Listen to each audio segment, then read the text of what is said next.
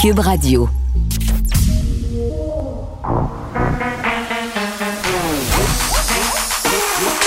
Elle a une opinion sur tous les sujets. Pour elle, toutes les questions peuvent être posées. Geneviève Peterson. Cube, Radio. Salut tout le monde, bienvenue à l'émission Tempête de neige sur Montréal. Beaucoup d'écoles sont fermées et j'ai envie de dire ben pourquoi sont fermées au juste les écoles? Parce que dans ma tête, on dirait qu'il y a juste neigé un peu. Mais je sais que les conditions routières sont excessivement euh, difficiles. Et moi, j'aimais ça quand j'étais petite, manquer l'école à cause des tempêtes de neige. Et là, je vous épargne. Dans mon temps, on manquait l'école pour des bonnes raisons. Il fallait qu'il tombe 50 cm pour rester chez nous. Euh, mais vraiment, beaucoup de parents trouvaient ce matin qu'on avait un peu fermé les écoles pour rien. Euh, puis j'avais bien envie de savoir euh, c'était quoi les critères pour fermer les écoles? Euh, je vais me renseigner parce que ce que je comprends là, c'est que c'est vraiment des critères par rapport à la sécurité routière autour des écoles, c'est-à-dire les déplacements des enfants aux heures de pointe tant les enfants qui viennent à pied que les enfants qui se déplacent en voiture ou en transport scolaire, c'est habituellement pour cette raison-là qu'on décide de fermer les écoles et ça à la grandeur du Québec. Bon là, on parle principalement de Montréal qui a reçu quand même une bonne bordée de neige. Là, faut le dire, on en entend, on en attend, pardon, encore demain une dizaine de centimètres. Et là, ça va être le jeu euh, à savoir est-ce que ton voisin va avoir des comportements de déneigement passif-agressif? Ça là, c'est toujours vraiment le fun d'observer ça. Genre si t'habites dans un duplex, il va-tu juste déneiger son escalier puis pas le tien? Pire, si t'habites dans un immeuble où on partage un escalier extérieur, est-ce qu'il va juste déneiger son côté? Parce que ça, ça s'est vu. Euh, vraiment, là, les gens ont toutes sortes de comportements de déneigement. Moi, je veux saluer euh, mon voisin d'en face, qui est, une église, faut le dire. le monsieur qui déneige avec sa souffleuse déneige toujours mon entrée par pure charité chrétienne. Donc, merci, euh, monsieur, et merci un peu, Jésus, aussi. Euh, non, mais je laisse sur la question de la neige et des écoles à Montréal, mais il y a quand même des questions qui se posent, notamment sur l'école en ligne. Des parents au secondaire qui se demandaient si pour ceux qui étaient en alternance, les cours avaient bel et bien lieu. Non. Et, euh, tu sais, je me dis, les enfants ont tellement déjà manqué d'école. On était équipés pour faire les cours en ligne, tant au primaire qu'au secondaire. Pourquoi on n'en a pas profité pour le faire quand même? Pose la question de même. Je sais que c'est une question plate, mais je peux pas m'empêcher de me la poser. C'est une autre journée d'école manquée pour les parents. Ce qu'on attend aujourd'hui, évidemment, c'est ce point de presse euh, qui va avoir lieu aux alentours de 17 heures. Et on le sait, euh, quand le gouvernement Legault nous prévoit un point, un point de presse à 17 heures, c'est parce qu'il y aura des annonces importantes. Donc là, on s'attend à de petits allègements pour la semaine de relâche parce qu'on est dans une diminution de cas quand même depuis quelques jours, des diminutions quand même assez marquées. Aujourd'hui, on est à 669 cas. Euh, moins 33 hospitalisations, malheureusement 17 décès, mais il faut faire attention. Il ne faut pas s'énerver trop parce qu'il y a eu seulement 16 824 tests effectués dimanche. Donc, ça se pourrait que cette diminution-là s'explique en grande partie euh, par le fait qu'on est moins testé. Mais bon, quand même, on peut pas nier que les mesures sanitaires fonctionnent. On le voit, c'est une diminution quand même depuis quelques jours. Ce à quoi on peut s'attendre concernant les annonces de ce soir, puis je vais revenir plus tard avec Roxane Borges de Silva. Euh, ce qu'on nous dit, c'est euh, que les glaces intérieures seraient rouvertes pour le patinage libre, les piscines aussi. Euh, et ça, les piscines, en tout cas, paraîtrait-il que c'est pas dangereux à cause du chlore. Moi, j'ai bien hâte d'entendre Mme euh, Borges de Silva là-dessus. Euh, grosse nouvelle aussi entourant les cinémas. J'en parlais un peu tantôt avec Benoît Trizac les salles qui rouvriraient à compter du 27 février, même dans les zones rouges. Évidemment, là, ça serait un peu comme on l'a connu cet automne, par du masque, lavage de mains, distanciation, salle non remplie. Euh, mais quand même, cette réouverture-là qui est réclamée depuis très, très longtemps par les euh, propriétaires de salles, ça fait plaisir. Ils l'ont appris par ailleurs ce matin, euh, en même temps que tout le monde n'avait pas été mis au courant. Moi, j'ai parlé avec Tim Reguette, qui est le, le diffuseur de mon film. Il me disait, écoute, là, nous on le savait pas, on va s'organiser, puis c'est bien clair que si ça se confirme, si on rouvre effectivement les cinémas le 27 février, on sera prêt. Donc, ah, la déesse des mouches à feu reviendrait au cinéma. Je peux pas être plus contente que ça. On verra euh, comment ça se goupille. Puis ces mesures-là seraient prolongées au-delà de la semaine de relâche. Donc ça, c'est quand même euh, une bonne nouvelle. Concernant le couvre-feu, il serait maintenu. Euh, pas question de le, de le mettre plus tard, euh, même si c'est la semaine de relâche, euh, même qui a été discuté qu'en zone orange, peut-être on le remettrait à 20 heures. Là, ça semble pas être le cas. Le couvre-feu serait maintenu comme c'est en ce moment et ce, dans toutes les zones. Puis au niveau des changements de couleur, là, tout le monde garderait sa couleur, sauf peut-être l'Outaouais qui pourrait passer en zone orange malgré sa proximité avec l'Ontario. On sait que là-bas, quand même, on a des cas, notamment en ce qui concerne le variant. Mais bon, il y a des régions qui sont moins touchées que les autres. Ça fait déjà un petit bout. Euh, Charlevoix en fait partie, la Malbaie. On est tout de suite avec Michel Couturier, qui est maire de la Malbaie. Monsieur Couturier, bonjour. Bonjour, madame. Bonjour. Bon, là, j'imagine que vous êtes un peu comme nous. Euh, vous attendez ce point de presse à 17 h avec impatience parce que ça fait déjà quelques semaines que vous demandez un peu euh, si on veut euh, que la région de Charlevoix soit reconnue comme un territoire distinct parce que vous avez vraiment pas beaucoup de cas actifs là. Ah, écoutez, ça fait quelques semaines qu'on n'en a pas euh, qu'on en a pas beaucoup.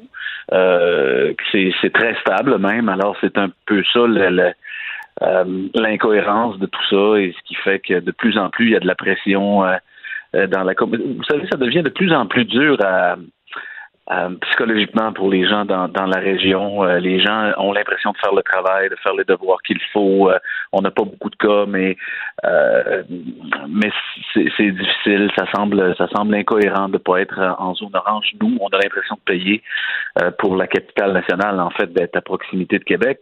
D'un autre côté, on peut le comprendre. on peut le comprendre mm. aussi. écoutez, les choses se passent quand même c'est comme en deux temps. Hein. Les choses se passent pas si mal. Euh, nous, on est dans Charlevoix-Est, à la Malbaie, le centre de ski, euh, les, les activités extérieures vont très bien, les commerces sont ouverts. Euh, il y a quand même pas mal d'activités à faire. On peut bien se nourrir, on a beaucoup d'espace, on peut profiter beaucoup du plein air. Là où, mm. là où la pression vient, c'est beaucoup les restaurateurs comme ailleurs. Vous savez, Charlevoix, Charlevoix-Est, c'est trois emplois sur dix du tourisme. On a quand même de très bonnes tables ici.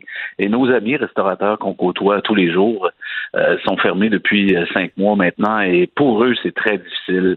Hmm. Et ça en remet quelques-uns en question. Alors là, c'est c'est là que la pression vient. Oui, puis là, c'est un peu plate parce que si je me fie à ce qu'on voit, le Québec resterait en zone rouge euh, et donc vous allez forcément peut-être écoper pour ça. J'ai hâte de voir là, parce qu'on nous annonce pas de changement de couleur à venir, sauf peut-être l'Outaouais, comme je le disais précédemment. En même temps, euh, M. Couturier, puis pour vrai, là, je les comprends, les habitants de Charlevoix, puis je comprends aussi les restaurateurs. Puis j'ai envie de dire, nous, les Montréalais, euh, vous vous êtes privés bien, bien longtemps pour nous. C'est-à-dire que toute la province au complet devait se plier à des consignes sanitaires très strictes, alors que euh, lors de la première vague, on avait beaucoup moins de cas en région. C'est ça, maintenant qu'on a dit ça, là, euh, la chose suivante, quand même, demeure, euh, à un moment donné, il faut faire attention aussi à ne pas, si on veut, vendre la peau de l'ours après, avant l'avoir tué, pardon. Je voyais ce qui se passe au Saguenay en ce moment dans une école de l'abbé. Tu sais, au Saguenay, là, il y avait presque plus de cas. Là, ah, tout à coup, on a 27 cas dans la région de l'abbé. Ça vient principalement d'une école. Tu sais, personne n'est à l'abri encore, là, tant qu'on n'a pas le vaccin. Ah non, ben c'est ça l'histoire. C'est que cette pandémie-là, elle existe encore. Euh, vous savez, moi, de, quand j'ai l'occasion de m'entretenir avec vous, vos collègues, mm. je me dis, il faut absolument sauver le printemps un peu tardif et l'été, nos saisons fortes. on est quand même en février, mars. Oui, on a très hâte. Par contre, euh, la première, la, cet automne, quand on a, on avait été un peu région euh, distincte de Québec, on était en jaune orange. Alors quand en rouge à Québec, ça s'était mis à, éclater. On mm. était en orange. Ici, ça deux semaines après, on, a passé au rouge parce que là, les cas entraient. Alors on est voisins. Moi, je pense qu'il faut faire. On peut pas nier que ça existe cette crise-là. Euh, ceux qui ont à gérer, là, c'est avec les variantes. On est très des régions, évidemment, qu'on mm. est extrêmement attractif pour les gens de Québec. Alors, il faut absolument euh, faire attention parce que oui, on a hâte, mais d'un autre côté, on veut pas euh, réouvrir et devoir refermer encore et manquer notre saison de le mois de mai, par exemple, ou le, mois de juin, ou notre, notre période mm. estivale. Et ça, comment garder l'équilibre là-dedans? Ça devient extrêmement difficile. C'est partagé ici. Euh, je vois des collègues même élus à moi qui font des pauses, qui veulent réouvrir, qui créent l'injustice, d'autres disent non, euh, t'as pas le droit de faire ça. Il y a beaucoup de bon. C'est une période que je voudrais pas être le premier ministre. Je pense que rendu là, euh, on peut pas gagner, comme on dit, M. Couturier. Il y a ben, forcément des gens qui vont être déçus, mais euh, par rapport au, restaurant, j'aurais tantôt euh, l'Association des restaurateurs qui demande des, des, assouplissements ou du moins que l'aide soit plus claire. Là, je comprends que vous avez beaucoup de restaurants dans votre région puis vous êtes largement dépendant de l'industrie du tourisme. Vous avez eu une belle saison l'année passée, puis euh, tu sais, moi, euh, Dany Saint-Pierre, euh, qui collabore à l'émission ici, me disait, il faut quand même pas aller trop vite parce que le coût pour un restaurateur d'ouvrir et de fermer, il est très, très grand. Donc, d'une part, on a ça, puis il y a quelque chose qui s'appelle la semaine de relâche qui s'en vient. Là. Si vous passez trop vite au orange, vous n'avez pas peur de voir de nous voir débarquer? Ah ben écoutez, c'est quoi qu'on vous adore là, tu sais, puis on, on, partage, euh, mais mais je vous comprends, c'est c'est ça l'idée, c'est de pas aller très très vite. La question qu'on se pose, c'est qu'est-ce qu'ils ont de si euh, euh, de si de si démoniaque les restaurateurs? Par contre, on peut bien comprendre que quand les restaurants sont fermés, quand les, les de, de, descendre ici à l'hôtel une fin de semaine, c'est moins tentant c'est moins tentant. Hmm. Alors, on comprend que le principe de cette pandémie-là, c'est le moins de déplacements possible. Alors, c'est hmm. l'équilibre entre la santé mentale, l'essentiel, mais pas abuser non plus, parce que si ça nous pète au visage, ben, on hmm. va être beaucoup plus dans le trouble. Et puis là, psychologiquement, c'est difficile. Là, ça va, ça va l'être. Là, c'est sûr que c'est un peu comme la goutte d'eau. On avait le 22, on avait le non, c'est long, là. Un peu plus tard, on est peut-être, ben, bon. Ça veut dire que là, c'est étonnant, mais on est en guerre. Que voulez-vous? C'est une guerre euh, bactériologique, mais on, est là-dedans. On, on se rend pas compte qu'il faut faire attention. Certains disent que c'est exagéré. Moi, je suis pas de cette école-là du tout. Absolument pas. Euh, mais savez-vous quoi? Moi, j'aime mieux prévenir que guérir. Peut-être que c'est exagéré. Moi, je pense pas que ce l'est non plus, mais euh, je serais pas prête à prendre le risque, honnêtement, là, puis de vivre avec les conséquences. J'aime mieux qu'on soit plus prudent euh, qu'on le soit moins. Monsieur Couturier, je suis curieuse de vous entendre sur les barrages. Parce que. Oui. Euh, ben, écoutez, moi, je vais être super honnête euh, avec vous. Moi, j'aurais eu tendance à penser que de placer des barrages à des endroits stratégiques, surtout autour des dates la semaine de relâche, ça aurait peut-être été une solution que le gouvernement aurait dû envisager. Mais ça, c'est moi, euh, montréalaise. Je suis pas une mairesse de région. C'est quoi votre point de vue à vous là-dessus sur la fameuse question des barrages? Parce que c'est sûr que c'est impressionnant, un barrage policier. on sent quand même. Euh, ben très surréaliste, là. Ben, écoutez, du moment qu'on laisse les centres de ski ouverts, bon, moi je suis président aussi du centre de la corporation du Mont Grand Fond, que vous connaissez probablement ici, un centre de ski extraordinaire qu'on a permis d'ouvrir. Alors, écoutez, on ne le fait pas vivre avec les gens de la Malbaie et de, Clermont et de la voisinage. On est à peu près, dans notre immersion, on est 17 000. Écoutez, on a bien besoin des gens qui viennent mm-hmm. euh, un peu d'ailleurs. Euh, c'est évident que les gens qui viennent, certains disent bon, ils nous apportent, mais les gens qui viennent en général, c'est pas parce qu'ils ont le COVID puis qu'ils veulent venir nous contaminer, c'est parce qu'ils veulent passer du bon temps, qu'ils respectent les mesures, les normes.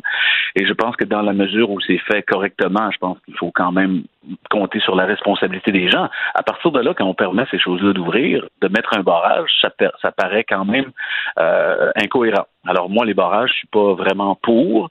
Euh, je fais quand même appel au bon sens des gens, compte tenu que c'est pas le, le, top de l'attractivité qu'on peut offrir à ce moment-ci ça réduit les passages, mais je pense hmm. que je pense qu'il faut être prudent pour la semaine de relâche. Après, j'ai bien l'impression qu'on va pouvoir aller plus loin si la tendance se maintient dans notre région et dans la capitale nationale aussi. Ça on veut on veut avoir un bel été. Moi, c'est à cette idée-là que je me raccroche, euh, M. Couturier. Je me dis, OK, c'est plate, c'est long, on a encore euh, des efforts à faire, mais si on veut avoir un été où on aura retrouvé un soit peu de liberté, il faut s'accrocher encore un peu. C'est ce que je me dis. Ben écoutez, euh, oui, il y a ça, puis oui, il y a des gens, il y a, des gens qui attendent des, des chirurgiens. On peut pas nier la réalité de ce qui se passe présentement. Mon mhm. père était dans un centre hospitalier.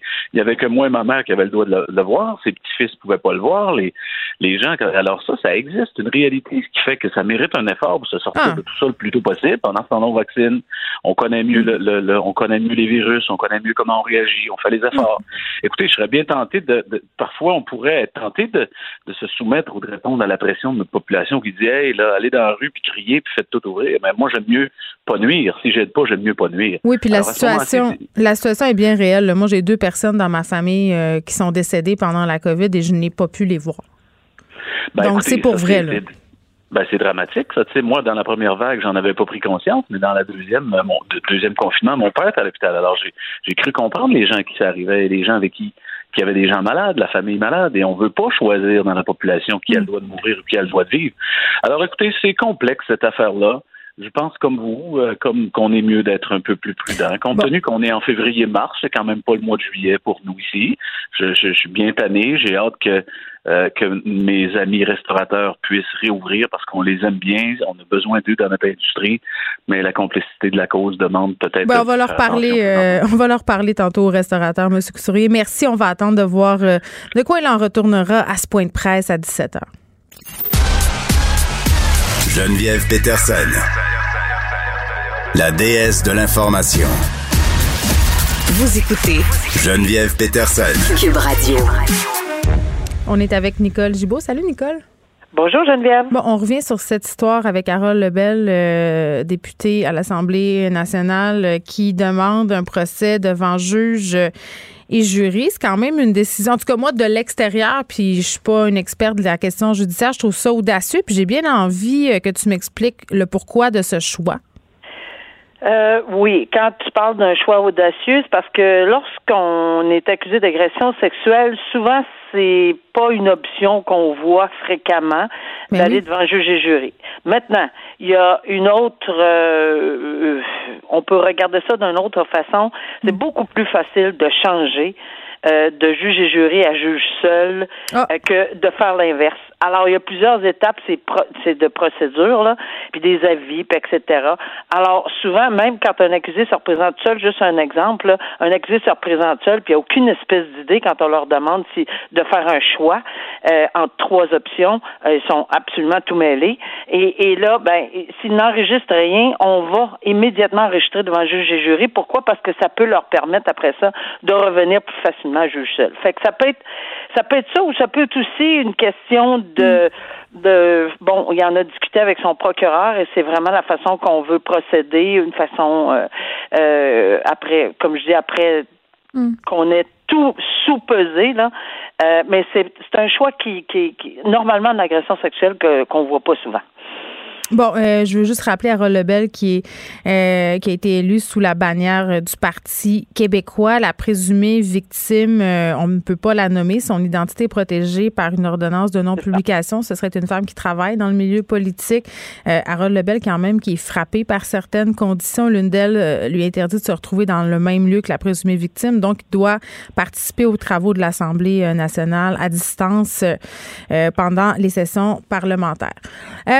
On se parle euh, d'un autre cas d'agression euh, sexuelle, mais cette fois-ci pour quelqu'un qui a été condamné, Éric Govreau-Paquette. Pas de libération conditionnelle euh, pour lui. C'était un exhibitionniste condamné à plus de deux ans et demi de prison après avoir plaidé coupable à une série d'accusations, justement, liées, Nicole, à des gestes commis sur 15 victimes. 15 victimes d'âge mineur. Et ça, ça s'est passé l'an dernier. Là.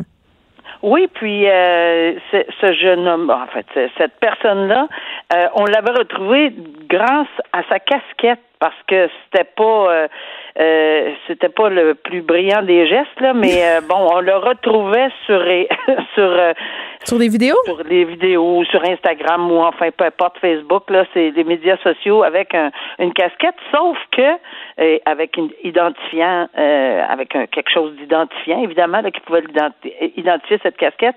Et une des victimes en se débattant parce que oui de l'exhibitionniste, oui etc. dans, dans pas, pas vraiment d'agression sexuelle. Oui, mais il abordait, il, abordait ses victimes, puis c'était des victimes quand même assez jeunes, là, entre 10 et 15 ans. Oui, mais il y en a une qui où il est allé un petit peu plus loin. Apparemment, là, on, on aurait eh, bon, il y aurait eu un geste là, où mm-hmm. elle se serait retrouvée, il se serait retrouvé euh, bon en altercation avec cette personne-là. Puis, oups, la casquette euh, a pris le bord et effectivement, elle s'est retrouvée à terre. Alors, euh, dans l'enquête, on a retrouvé photo, on a retrouvé casquette, on a retrouvé probablement, on a fait le lien. Maintenant, c'est vingt quelques vingtaines de chefs d'accusation. Tu as bien décrit pour des jeunes entre euh, 10, je me suis 10 et 15 ans. 10 et 15 ans. Euh, alors, il y en avait énormément. Là, Puis attends, euh, ce qui est important de souligner, Nicole, euh, c'est qu'on pourrait supposer qu'Éric Govreau-Paquette était parce que on a parlé d'exhibitionniste puis tu as dit oui mais dans une situation euh, il y a eu des gestes on était dans une espèce de forme de gradation vers la violence et c'est pour ça qu'il fallait l'arrêter au plus vite parce que il aurait poursuivi et probablement poussé plus loin ses attaques. Ben, c'est exactement ça. Et, et, là, on a pris ça en considération. Puis bon, évidemment, il avait été ça, ce que j'appelle le, le, repenti euh, de, la journée de la sentence. Là. Euh, mm. Il y avait des remords euh, à ce moment-là. Bon, on, on en est venu à la conclusion pour une vingtaine de chefs d'accusation qu'on lui avait donné un peu plus de deux ans et demi de prison. Ce qui est du pénitencier, mais évidemment, du pénitencier, c'est toujours ouvert à une demande de libération conditionnelle qu'il a fait et on a dit non. Là, là, on a, pour, des, pour les raisons qui sont justifiées dans la décision, euh, c'était pas évident qu'il y avait euh, des remords et des repentis à ce point-là, tout au moins pas pour s'engager dans des thérapies, possiblement. Là, il voulait le faire euh, euh, lui-même, pas, pas nécessairement dans une maison de, de transition où on l'offrait directement, mais non, non, je vais m'en occuper moi-même, etc. Donc, je ne pense pas que la Commission des libérations conditionnelles a trouvé que dans les circonstances, quantité de, de gestes qui avaient été commis pour lesquels il avait il a plaidé coupable, et dans ces circonstances-là, ben, ils ont refusé carrément. Alors, il va se reprendre, c'est évident, parce qu'il a toujours le droit de revenir et de demander. Mm. Mais il va falloir qu'il fasse ses devoirs et ses leçons. Il va falloir qu'il fasse un acte de contrition un peu plus profondément, puis de, de voir que oui, il y a des pistes, mais il faut qu'il soit suivi. Là. Euh, on, ça, ça s'évacue pas juste comme ça, là, cette situation-là. Moi, j'ai une question euh, sur la contrition, justement, Nicole, parce que euh, dans son cas, à Éric Gauvreau-Paquette, il s'est adressé à l'une des victimes par l'entremise de son avocat. Euh, il lui a dit qu'il voulait qu'elle sache que c'était pas de sa faute ce qui était arrivé. Euh, il voulait s'excuser. Il a dit qu'il était malade, qu'il s'en rendait pas compte. Euh, ça, c'est pas considéré? Le fait qu'ils ah disent aussi qu'il ne se le pardonnera jamais, c'est pas un facteur atténuant? Oui, mais ça, c'est l'ordre de la sentence. C'est ça, parce que c'est pas clair. Oui, le juge l'a sûrement pris en considération parce qu'il y a eu plusieurs choses qui ont été plaidées, parce qu'avant de rendre cette sentence-là, il a entendu les procureurs à couronne défense, puis euh, bon, il a, il a, tout équilibré ça. Puis en plus, il avait donné une, une probation, une assez longue probation d'ailleurs. Et, et dans tout ceci, euh, c'est pour ça que je dis que c'est le repent, c'est du repenti au jour de, tu sais, peut-être dans les semaines ou dans les jours qui ont suivi, qui, qui ont précédé la sentence. Souvent, on entend ces propos-là. Ici, par exemple, je trouve, je trouvais ça très bien. Moi aussi, j'ai regardé cette euh, mhm. phrase-là qu'il a dite à la victime, puis je trouve que c'était euh, bien amorcé. Maintenant, qu'est-ce qui s'est passé depuis l'incarcération? Pourquoi est-ce que lui croit, euh, contrairement à la, à la, décision de la libération conditionnelle, qu'il a c'est fini, il a fait son temps, etc. Puis il, est capable de se prendre en main lui-même. Je pense que c'est là-dessus que la, commission a dit, écoutez, nous, là, on veut vraiment qu'il y ait un suivi serré. Puis la maison de transition que nous, on veut que vous alliez, là, il donne cette, espèce de thérapie-là. Euh, il semblait pas vouloir nécessairement y adhérer. Là. Fait que c'est là-dessus, je pense qu'il y a eu euh, ça, ça a chambranlé un peu. Là. Bon, une autre histoire euh, d'un parent qui n'aurait pas dû avoir d'enfant. Un ah. père de. Ouais. Puis écoutez, je vous avertis, là, euh, les détails de cette histoire-là euh, sont difficiles à entendre. Je vais essayer quand même. Euh, de pas trop entrer justement dans, ces détails-là parce que même moi, quand j'ai lu l'article, j'ai eu de la misère étant donné l'âge de l'enfant en question. C'est un père de famille, Nicole, qui a écopé de 32 mois de détention hier pour avoir, tiens-toi bien, essayé de séduire des femmes en leur envoyant des photos pornographiques de ses enfants, dont son propre fils de 7 ans. Euh, il leur proposait d'avoir des relations sexuelles avec lui, lui disait euh, des choses comme euh, j'aimerais que tu lui apprennes à faire l'amour. bref, là, vraiment, il y a d'autres affirmations qui ont été faites, mais j'ai on dirait que j'ai pas l'intention de les dire ici après-midi. Donc vraiment, ce père-là qui il envoyait allègrement des propos comme ça à deux femmes, des photos de son garçon nu. Euh, bref, vraiment une histoire là, très, très sordide, très triste pour cet enfant-là aussi. Très triste pour l'enfant. Puis en fait, euh, euh, honnêtement, j'ai de la difficulté à lui attribuer parce que moi, pour moi, c'est un privilège d'être père de famille ou d'être mère de famille. Puis quand on, c'est biologiquement oui là, mais ce n'est pas à, ma, à, mon avis là, euh, euh, c'est pas un père de famille là. Ça c'est vraiment une personne qui met en lien, qui essaie de faire des sous. Puis en plus, sur le dos de son propre enfant là, c'est inimaginable. Euh, je pense que le, le, tribunal a été euh, quand même à l'affût là-dedans, puis qu'ils ont dit garde, là, ça n'a hmm. aucun bon sens euh, que ces images, même si comme telles, parce que faut le dire, il n'y a pas eu de toucher, de, de, de, de toucher. Là, moi, là, tu sais, le toucher physique, etc., l'agression, la c'est pas ça qu'il y a eu, là. Mais, mais psychologiquement, cet enfant-là, ou pas juste lui, mais s'il a montré des photos, de pornographie juvénile. Oui, parce que là, il y a son fils. de ces photos-là, il y a des enfants. Ben, la juge le dit, le, bien spécifié, la juge Sophie Lavigne, parce que bon, il est question de son fils de 7 ans, des photos de lui nu. Évidemment, c'est une victime, mais les fillettes aussi, euh, qui sont pas ses enfants à lui. Euh, on a, cet homme-là a envoyé des photos de fillettes de 7 ans, euh, s'exhibant dans des positions vraiment suggestives, Nicole. Ce sont pas des photos anodines d'enfants qui sortent du bain. Tu comprends ce que je veux dire? bon. là, ce qui est vraiment particulier dans cette histoire-là, c'est que ce père-là, il était déjà inscrit au registre des délinquants sexuels pour une autre infraction. Fait que moi, là, ben, il n'y a pas plus de surveillance que ça. Tu es, inscrit au registre des délinquants, tu as des enfants, tu as accès à du matériel informatique. il va falloir qu'on m'explique. Là. Ben moi, je j'ai pas vraiment d'explication. Puis moi aussi, cette phrase-là, j'ai les, les sourcils m'ont monté. Là, j'ai fait. Il était inscrit. Tu peux pas être en présence de mineurs, mais tu as, quand même accès à tes enfants?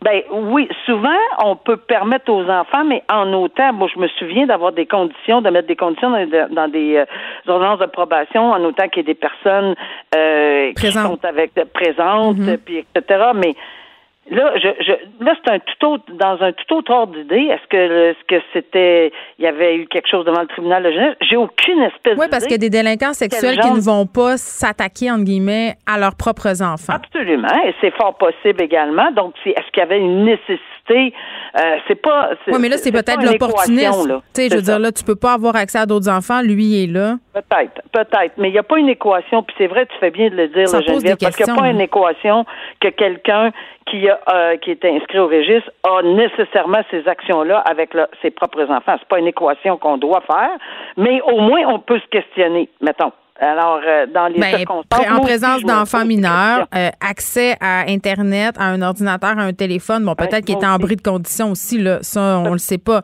Euh, mais quand même, cette histoire-là. Non, c'est, c'est très troublant.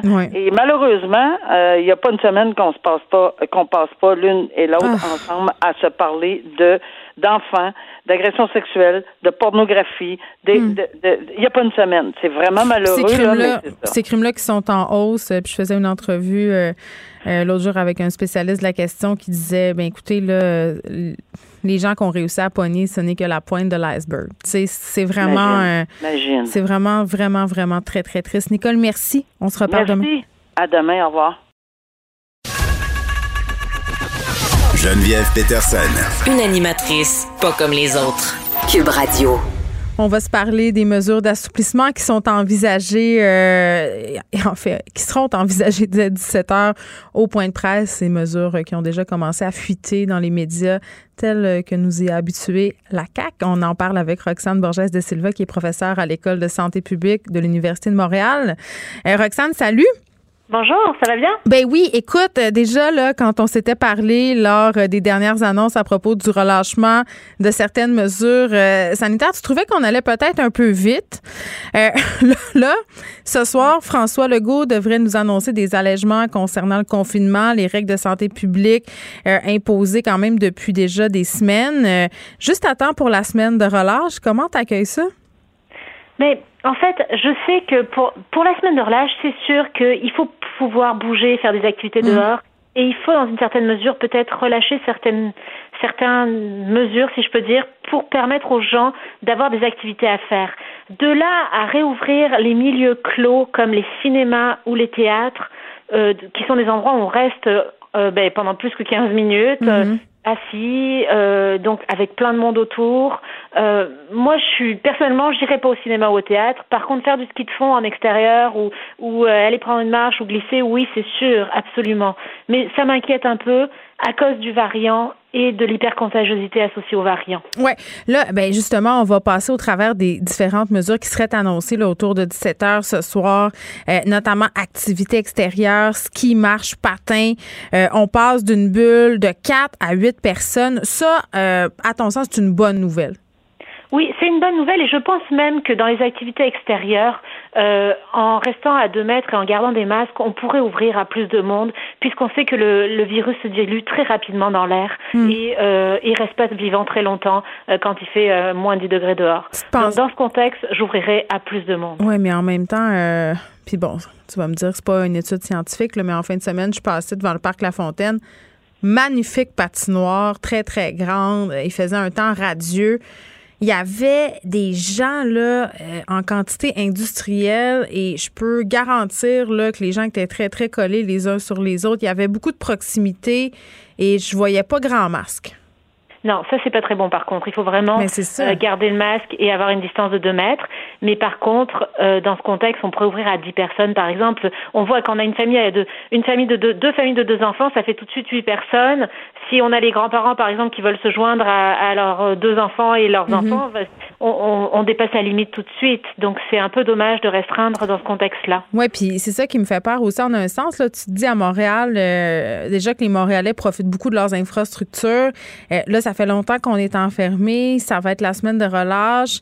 Euh, tu me parlais tantôt, Roxane, des, lieux fermés. Là, on reviendra sur la question des cinémas, mais moi, je veux qu'on parle des piscines. Euh, avec les enfants, c'est un must. La piscine, les enfants adorent ça. Les parents adorent ça parce que ça les fatigue. Puis après, on peut leur faire faire la sieste ou les coucher euh, à l'heure dite le soir. Puis, tu sais, c'est une activité euh, plaisante pour toute la famille. Mais moi, j'ai de la misère à concevoir, un, que c'est pas dangereux d'aller se baigner dans une piscine fermée où il fait chaud puis humide. Mais ça, c'est peut-être juste moi puis mes biais, là. puis deux, que ça sera pas totalement trop bondé de gens. J'imagine qu'ils vont contrôler le nombre de personnes dans l'eau mais quand même, moi, on dirait que c'est pas une activité d'emblée que j'irais faire. Ben moi non plus, mais quand même avec une limite, avec une limite euh, de personnes à l'intérieur euh, dans les piscines et sachant que le virus ne resterait pas vivant selon les études dans le chlore, ah. euh, on a quand même, on a quand même en fait bon, l'option de l'attraper en extérieur, mais dans l'eau, en tout cas. Mais c'est sûr que c'est un milieu humide, un milieu clos, puis on n'a pas de masque. Donc c'est quand même un peu risqué, disons. ouais. On dirait que je serais pas game de me dire que c'est un peu risqué, disons, puis d'y aller. Euh, mais quand même, la solution de porter un masque à l'extérieur, si on voit qu'il y a beaucoup de personnes, tu sais, ça, ça, nous enlève pas grande liberté, puis ça nous permet peut-être de faire nos activités de façon plus sécuritaire. Puis ça nous tient au chaud aussi. Ça, c'est vrai. ça, c'est une des grandes qualités du masque en hiver. Moi, je trouve mon compte. Oui, tout à fait. Non, non, les activités extérieures avec masque à deux mètres, ça me paraît euh, être beaucoup moins risqué que des activités en intérieur, même avec masque et même à deux mètres. Bon, là, les fameux cinémas, puis je suis un peu en conflit d'intérêt parce que moi, j'ai un film qui attend pour être au cinéma depuis, depuis l'automne passé. J'ai bien envie qu'il soit de retour en salle euh, le 27 février. Puis, euh, Roxane, moi, je suis allée au cinéma au printemps, à l'automne dernier, dernier pardon. masque, lavage des mains, distanciation, euh, plexiglas. Il n'y a pas beaucoup de gens dans les salles. Honnêtement, euh, c'est pas plus risqué qu'à bien d'autres endroits. Là, on garde notre masque tout le long. Oui, tout à fait. En fait, le seul enjeu qu'on a, c'est il suffit qu'il y ait une personne, mais c'est un risque calculé, c'est toujours une question de risque. Mm-hmm. il, il, suffit qu'il y ait une seule personne qui soit dans la période d'hypercontagiosité de la maladie et qui ait le variant, pour contaminer toutes les personnes dans la salle. Masque, pas de masque. Hmm. La personne va contaminer tout le monde. Et, et, là, je cite le docteur Marchand là, qui dit que les masques servent à rien, même pour les personnes dans le contexte de, de quatre personnes hyper contagieuses. Donc, après, c'est à chacun de jauger son risque et de voir s'il est prêt à vivre avec ce risque-là, même s'il est minime. Personnellement, moi, je vais rester chez moi, je n'irai pas au cinéma, mais euh, mais c'est à chacun de jauger avec son hmm. risque. Et, et pour les personnes qui sont moins, ben, qui sont qui ont moins peur du risque, disons, mais c'est une bonne chose de les ouvrir, les cinémas. Oui, puis tu proposais euh, dans un article que j'ai lu dans la presse peut-être euh, de faire des tests rapides à l'entrée des cinémas. Ça, ça serait quelque chose d'envisageable de façon réaliste, tu penses? Mais absolument, on a tout ce qu'il faut pour. Et ça, par contre, si par exemple ces tests rapides-là étaient mis en avant de l'entrée des cinémas, comme ils le font par, par exemple dans plusieurs endroits, dans les restos à New York, dans les écoles en Californie, avant de rentrer dans un espace clos, ils, euh, leur font passer un test rapide. en 5-10 minutes, on est capable, 15 minutes disons maximum, on est capable de voir si la personne est, dans la phase d'hypercontagiosité. Mais si le test est négatif, c'est qu'elle l'est pas, donc on peut rentrer au cinéma de manière beaucoup plus sécuritaire. Mais pourquoi on le fait pas? De base C'est facile. Mais c'est une question qu'il faut poser au gouvernement. Je veux dire, l'Alberta le fait. Ben, en fait, l'Alberta, le Manitoba, l'Ontario ont compris et l'Europe, euh, les restos à New York, euh, les écoles en Californie. on en a plein. On en a plein des tests rapides. On ne sait pas quoi en faire. Mais oui, c'est une bonne question qu'il faut poser au gouvernement là. Donc moi, c'est sûr que ça me ça me sécuriserait beaucoup plus. Hmm. Et dans ce contexte, bien sûr que je fréquenterais beaucoup plus facilement les milieux clos. Euh, ben, bien sûr, on, rentre puis on est assuré que les gens euh, qui sont avec nous, euh, ben à deux mètres évidemment, là, sont COVID négatifs, donc ça pourrait permettre de rouvrir qui les restaurants. Donc l'association des restaurateurs serait peut-être content. là, on verra tantôt. oui, vas-y. Une correction. Ça ne veut pas forcément dire qu'ils sont Covid négatifs. Ça veut oh! dire qu'ils ne sont pas dans la période d'hypercontagiosité. Ça veut dire qu'avec un masque, ces personnes-là, normalement, ne devraient pas contaminer les gens autour d'eux parce qu'ils sont moins contagieux euh, ben, ils sont contagieux, mais très peu, si je peux dire. OK, je comprends. Mais ben, oui, à un moment donné, on a de la misère à se retrouver dans toute l'information euh, qui circule. On verra euh, s'ils seront questionnés tantôt au point de presse, M. Dubé, M. Legault, par rapport à, cette possibilité de faire des tests rapides. Je veux qu'on revienne sur ce que tu as dit un peu tantôt, Roxane, par rapport aux activités extérieures, les permettre pour justement qu'on n'ait pas à se retrouver dans une situation où, par exemple, des gens, devant l'impossibilité de se réunir, décident de faire un peu comme on a vu récemment c'est-à-dire de se réunir en dedans. on a ce couvre-feu, tout, porte à penser qu'on n'aura pas d'allègement euh, de ce côté-là. Mais dans un article du Devoir, il y avait la docteure Marie-France Reynaud qui disait euh, que les gens, étant donné qu'on va avoir du temps libre à cause de la relâche, ben, ils vont pouvoir sortir un peu ce que tu disais tantôt. Euh, la tentation de louer des chalets, elle est là. même si on essaie de contrôler tout ça, ça va se passer. on peut pas nier qu'il va y avoir des rassemblements. Ben, sûrement qu'il risque d'y en avoir. Il y a toujours des réfractaires aux mesures et aux règles. Ben, mais en favorisant les activités à l'extérieur, est-ce qu'on vient pas, comme tu le disais tantôt et comme le, prétend docteur Marc-France Reynaud, de diminuer ce risque-là? Parce que j'ai l'impression que les gens se réunissent à, l'intérieur en cachette parce qu'ils ne peuvent pas le faire ailleurs de façon sécuritaire. Il me semble que si tu me fais choisir entre une option sécuritaire et une option plus dangereuse d'emblée, je vais choisir d'aller dehors si j'ai le droit. Oui, mais est-ce que tout le monde mesure le, le, le, sécuritaire et le dangereux de la même manière? Ça, c'est une question qu'il faut se poser. Hmm. Euh, puis, euh, mais sinon, c'est sûr que si on offre des options euh, en extérieur, en plein air, beaucoup plus sécuritaires, et qu'on ouvre ces opportunités-là, ben, les gens vont avoir moins tendance normalement à essayer de se réunir dans un chalet à, à 30 personnes. Ou au centre d'achat. Oui, ou au centre d'achat, comme on l'a vu le week-end dernier, par exemple. Oui, euh, un week-end digne du Boxing Day. Roxane Borges de Silva, merci, qui est professeure à l'École de santé publique de l'Université de Montréal. On revenait sur les mesures qui seront annoncées euh, dès 17 h. Et moi, bon, euh, je parlais de l'article du Devoir tantôt, une citation, docteur Caroline Quash on parle beaucoup des activités là, puis de la semaine de relâche, puis on est très concentré là-dessus. Et elle disait, il faut trouver des occupations pour les enfants et les parents parce que les enfants et les parents vont devenir fous. Et là, on fait allusion à la semaine de relâche. Là, on parle de cinq jours. Cinq jours. Ça fait 11 mois qu'on est avec nos enfants 24 heures sur 24, presque. Je pense pas que cinq jours supplémentaires vont venir changer quoi que ce soit. C'est comme si la perspective pour les parents de passer une relâche 50 jours, euh, sans service de garde d'urgence, euh, sans activité aussi à faire, sans voyage dans le ça, c'est comme si c'était une épreuve insurmontable. Honnêtement, là, je pense que la relâche a le dos large pas mal en ce moment. Je pense qu'on est en train de s'en faire beaucoup avec quelque chose qui est somme toute là, assez banal. Tu as cinq jours à passer avec tes enfants. Euh, c'est pas comme si c'était le défi de ta vie. Là. Je veux dire, euh, on a absolument euh, tout ce qu'il faut. Il y a quelque chose qui s'appelle l'extérieur. Il y a quelque chose qui s'appelle aller jouer dehors avec tes enfants. Ça ne tente pas tout le temps, puis on le fait. Là. Ça fait 11 mois qu'on joue, qu'on est à quatre pattes, qu'on contrôle les écrans, euh, qu'on on a fait le tour de Netflix, on a fait le tour de Tout.tv, on a fait le tour, on a fait le tour de tout, le tour de l'ICO. mais cinq jours de plus, ça va pas tout changer. Là. En cinq jours, il y aura personne qui va se dire Oh mon Dieu, là, j'ai ma limite. Là, j'ai le moment où vraiment, là, je peux plus m'occuper de mes enfants. Je comprends qu'il faut organiser des activités pour les familles, euh, mais c'est surtout parce qu'on veut pas que les gens se réunissent pour rien en dedans. Euh, je pense que c'est pour ça qu'il faut avoir une offre intéressante, euh, puis du moins dans les grandes villes, mais il faudra quand même suivre les consignes de sécurité à l'extérieur parce que, comme je le disais tantôt, les parcs, c'est bondé. Les endroits où on glisse, c'est bondé. Les patinoires, ça n'a aucun sens. Pour vrai, là, ça faisait la queue le sur le lac des Castors au parc La Fontaine en fin de semaine euh, pour patiner. Puis c'était autant des familles que des groupes d'amis. Je voyais bien que les gens euh, faisaient des retrouvailles sur les collines enneigées du parc. Là. Mais tu sais, qu'on arrête de me dire que passer cinq jours de temps avec ses enfants et devoir trouver des activités c'est l'épreuve de toute une vie. Vous écoutez Geneviève Peterson. Cube Radio. On est avec Guillaume euh, Lavoie. Et là, Guillaume, euh, sondage euh, pas très surprenant. Trump qui a encore euh, la faveur des électeurs républicains, là. Oui, c'est pas terminé. en tout cas, quand on regarde les sondages à très court terme, plus de 50% des électeurs républicains disent qu'ils se sentent toujours intéressés à voir Trump jouer un rôle majeur à l'intérieur du Parti républicain. Et mieux que ça, il y en a encore aussi la majorité des électeurs républicains qui disent qu'ils voudraient que Trump soit leur candidat en 2024. Alors, c'est pas si fini tant que ça. Ceci étant, ceci étant, euh, Robert Bourassa disait six mois en politique, c'est une éternité. Entre maintenant puis dans quatre ans, il reste au moins huit morceaux d'éternité. Alors, ça peut être très long. Oui, puis il y a plein de procès, il y a plein de procès aussi là, peut-être qui vont voir le jour euh, et qui vont peut-être euh, euh, faire changer les perceptions dans les prochains mois, voire les prochaines années là, par rapport à Donald Trump.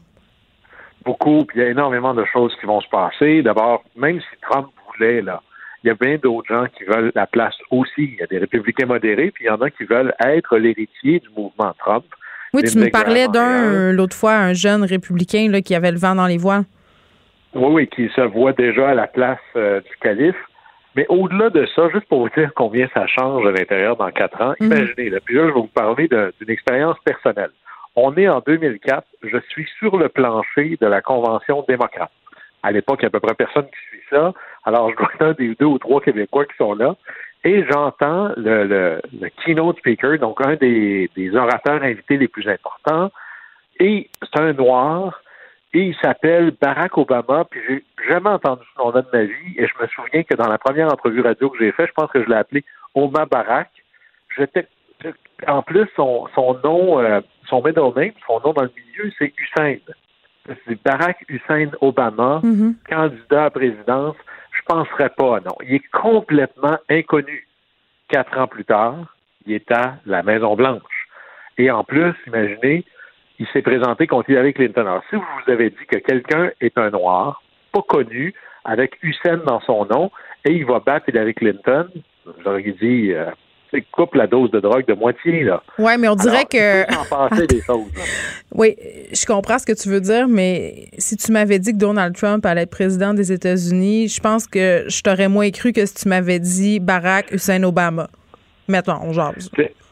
Il a vraiment là-dessus, il faut reconnaître, il faut donner à César ce qui revient à César. Euh, Trump a, et là-dessus, c'est pas tant Trump, c'est le génie derrière Trump qui est Steve Bannon, Mhm. qui lui avait une idée, puis au départ, le projet Trump, c'était c'était Sarah Palin qui devait le porter. Et finalement, il s'est trouvé un, un autre, euh, si vous voulez, représentant. C'est comme une compagnie qui s'est trouvé un porte-parole. Mais ce plan-là, ils ont embauché Trump pour le marier et ils ont tombé dans quelque chose qui vibrait avec les Américains. Make America Great Again. Il a touché quelque chose et plusieurs, après ça, vont devoir essayer de se rattraper. Mais c'est venu chercher quelque chose de très fort. Mais en gros, en quatre ans, il peut s'en passer des choses et tous les sondages actuels sont plus des sondages de notoriété. Hein, je pourrais vous parler d'un candidat extraordinaire, mais si vous n'avez jamais entendu parler, c'est pour ça que c'est les noms très connus qui scorent très fort. La question, c'est pas est-ce que vous pensez que de toutes les personnes qui se présentent comme président, c'est ça la meilleure? Non. Alors souvent, les gens vont vers le nom qu'ils connaissent et ceux qui sont en haut de ces sondages-là utilisent beaucoup leur taux de notoriété pour faire peur à d'autres candidats. Mais on est tellement loin. Je vous dirais, on est loin, quatre ans, c'est loin, mais c'est pas quatre ans. Parce que faire campagne à la présidence, c'est un contrat de 24 mois. Alors imaginez, c'est comme courir un sprint pendant 24 mois. Alors c'est dans deux ans que ça commence. Alors il y a déjà des gens qui commencent à mettre sur pied leur pré-campagne. là. Oui, il y a- des gens qui commencent euh, à mettre la table. Euh, petit mot sur la destitution de Trump. Oui, alors euh, on le sait qu'il y a des sénateurs qui ont voté, des sénateurs républicains qui ont voté euh, en fa- contre M. Trump, ou Mhm. plutôt le considérer comme coupable. Et là, là, il commence à y avoir les conséquences. C'est-à-dire qu'on voyait encore là, de- des partis républicains d'État prendre des motions de censure, condamner publiquement. Il y a même, là, c'est pas tant les sénateurs, mais un pauvre élu de la Chambre qui, lui, avait voté avec les démocrates, un élu républicain, avec les démocrates pour destituer Trump. Et sa famille lui a écrit pour lui dire qu'elle était en train de le renier. Il avait, et ça arrive là, des chicanes de famille, mais c'est assez rare de recevoir une lettre qui dit vous avez rejoint l'armée du diable. Alors, c'est très campé. Et là, ce qu'on voit, c'est qu'il y a un sénateur qui, lui, a dit Moi, j'ai voté ma conscience. Et le Parti républicain de l'État fait une sortie virulente en disant Mais pour qui est-ce qui se prend de voter sa conscience? Ça n'a rien à voir. Il est là pour nous représenter, nous. Mais attends, voter sa conscience, c'est dans le sens euh, que voté avec ta conscience. C'est ça? Selon, Selon tes valeurs. Exactement. Selon mes valeurs. Euh, et peut-être que les gens que je représente ne voulaient pas vraiment ça. Moi, je suis un républicain, je dois être loyal aux républicains, mais moi, je pense que... Dans mon intégrité propre. C'est ça. Et là, ça nous ramène à un vieux débat, presque éternel, de la démocratie représentative. Quand tu es élu, t'es qui? Est-ce Ah, que ben oui. on vote pour toi pour faire ce que tu... Si moi, je vote pour quelqu'un, est-ce que lui doit faire ce que moi, je veux qu'il fasse? Ou est-ce que je vote pour quelqu'un, je pense qu'il a un bon jugement, je te dis, regarde, voilà pendant quatre ans, je prends les meilleures décisions possibles, c'est toi qui me semble le mieux équipé en termes de jugement, de valeur, d'orientation, pour faire le reste. Et ce- cette bataille-là est éternelle, et souvent, les, les gens très militants vont dire, non, non, non, c'est comme mon homme engagé, puis il doit faire ce que je pense tout le temps. Ben ça, c'est pas un leader, c'est pas, c'est pas, un- pas de la démocratie On va pas aller sonder la population à chaque fois qu'il faut faire un vote au Sénat. Là. C'est ça. Alors, et, et d'ailleurs, moi, je vous invite à aller voir le film, le grand film Lincoln par, par euh, Steven Spielberg. Il y a à un moment donné un débat dans un sous-sol entre un représentant qui est Thaddeus Stevens, qui est très, très, très anti-esclavagiste, et Abraham Lincoln, et ils parlent. Et à un moment donné, Lincoln dit oui, mais les gens pensent que, et l'autre le coupe en disant je m'en fiche de ce que les gens pensent. Ils m'ont élu pour prendre des décisions. Hmm. Et ça, cette espèce de débat-là est éternel. Euh, on n'en échappera jamais, mais c'est très clair que ça n'a jamais été réglé. Mais quand on prête serment, on prête pas serment pour représenter les gens qui nous ont élus, on prête serment pour respecter la Constitution et le Mm. vote que l'on prend, Ben, c'est le sien. Puis en même temps, euh, il y a deux affaires là-dedans. C'est t'es élu pour représenter ta population, puis en même temps, t'es es élu à l'intérieur d'un parti. Toujours, mais même là, à la fin, notre système, même ici où les lignes de parti sont Ouais. beaucoup plus dures qu'aux États-Unis, Mhm. à la fin, c'est pas le vote du Parti québécois ou le vote de la CAQ ou l'autre, c'est l'élu qui se lève et il dit Moi, monsieur, madame, un tel, je vote X. Moi, j'aurais eu tendance à penser, bon j'aurais eu tendance à penser, euh, Guillaume, que les lignes de parti étaient plus, plus clairement tracées aux États-Unis qu'ici. Non, ici, et ça n'a rien à voir avec Canada, États-Unis, c'est plutôt Mhm. notre système de gouvernement. Nous, on a un système britannique. Et le système britannique, ce qui fait qu'il tient, c'est que le gouvernement reste majoritaire. Si le gouvernement perd un vote, ben, le gouvernement s'effondre, puis on part en élection. Aux États-Unis, comme on a des, des termes, euh, ou des mandats définis, ben moi, je peux voter contre mon parti, je peux perdre autant de votes que je veux, ça ne fait pas tomber le gouvernement. Le gouvernement est élu pour, ou plutôt tout le monde est élu pour son terme et pour son mandat, puis après ça, on verra. Et ça se peut que euh, il n'y a rien qui se passe. C'est pour ça que le système britannique est un système qui fonctionne. Le système américain, lui, c'est ils sont pas obligés de voter des lois. Ça, c'est un bonus. On verra si ça arrive. Alors, on voit beaucoup ça. D'ailleurs, c'est souvent les Mavericks, là, les, les John McCain qui votent souvent contre leur parti, puis il y a aussi des démocrates qui votent souvent avec les républicains. Et au-delà des conséquences politiques de la chose, ça n'a aucun espèce d'impact sur la capacité du gouvernement de fonctionner. Personne tombe en élection à cause de ça. Ah, c'est intéressant. Chez nous, si un- le gouvernement perd un vote, par exemple, si la CAQ présentait son budget Ouais. et que le budget n'était pas accepté par l'Assemblée nationale, ben il faut aller en élection, le gouvernement est plus légitime. Alors, on risque pas la même chose aux États-Unis, alors le risque devient plus grand. D'ailleurs, on le voit là, quand il y a des votes libres au Parlement, c'est parce que ça implique pas la survie du, du- du gouvernement. Là. Hmm. Euh, J'ai envie qu'on se donne un défi, Guillaume. euh, il faut moins parler de Donald Trump parce que là, il est parti et j'ai l'impression qu'à chaque jour, puis pas juste nous autres, là, on en parle encore sans arrêt parce que c'est comme Voldemort. Il est encore là d'une certaine façon. Son âme plane encore sur la politique américaine. Il va planer encore longtemps. Euh, là, on finit en parlant de Joe Biden. Là, c'est une blague, mais c'est vrai qu'on en parle encore beaucoup de Donald Trump. Ça sera probablement le cas encore euh, pour les prochains mois, mais il se passe d'autres affaires là, aux États-Unis. Oui. Mais c'est un très bon parallèle, hein, parce que si on enlève Voldemort, il n'y a plus d'histoire avec Harry Potter. Il faut qu'il soit là. C'est encore pire, un ennemi invisible. Il faut se rappeler qu'il existe si on veut visible. pas retomber euh, sous son emprise. Mais il n'y a pas juste toi qui as ce sentiment-là qu'on parle trop de Trump. Joe Biden aussi. Oh, OK. ce soir, ce soir, c'est pas pire hein, comme liaison. Ce soir, bon. il va faire un town hall, donc une espèce d'assemblée publique filmée. Euh, tout le monde va être à distance et tout. C'est en direct sur CNN.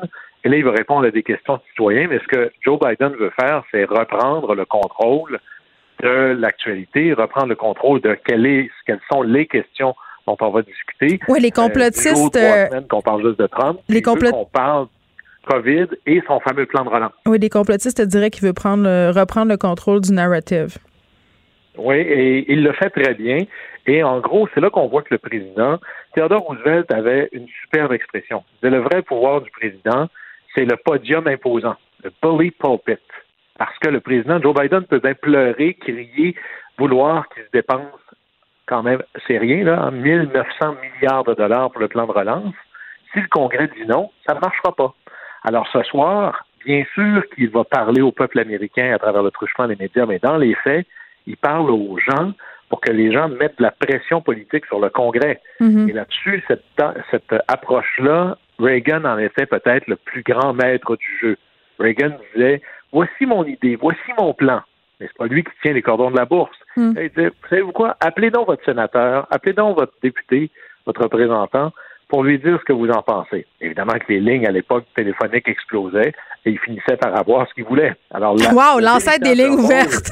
c'est extraordinaire. Le rôle du président, c'est un influenceur en chef quelque part dans cette situation-là. Ben, tu as raison, c'est une belle analogie. Puis évidemment, un début ce soir aussi, ça va être un peu de, euh, de reporter l'attention des Américains sur la crise de la COVID, j'imagine.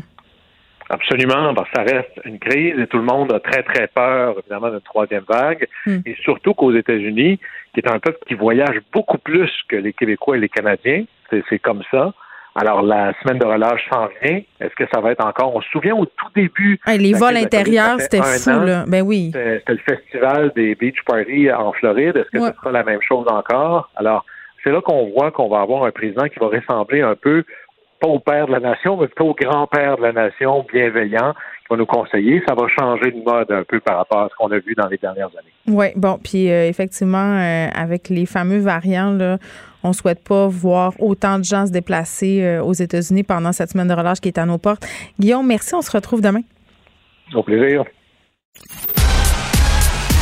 Geneviève Peterson, la déesse de l'information. Vous écoutez Geneviève Peterson, Cube Radio.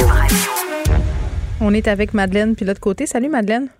Allô, Geneviève. Bon, euh, deux sujets aujourd'hui, dont le fameux partage des tâches. Là, partez pas en courant, OK? Parce qu'à chaque fois. non, mais c'est parce que c'est vrai. À un moment donné, on a eu. Euh, en tout cas, moi, j'ai eu beaucoup d'envolées lyriques sur la fameuse charge mentale, le partage des tâches. Euh, euh, j'en ai parlé beaucoup parce qu'il y avait eu, bon, des études, des chroniques, des articles qui étaient sortis là-dessus. Et à chaque fois, j'ai deux constats. Je veux dire, à chaque fois qu'on parle de ce sujet-là, un, je me rends compte à quel point, évidemment, c'est pas juste. Deux, j'ai beaucoup, beaucoup de courriels d'hommes qui disent qu'ils sont plus capables d'entendre parler de ça parce que eux, ils font absolument la moitié des choses à la maison. Donc, là, on n'est pas en train de dire que tous les hommes ne font rien.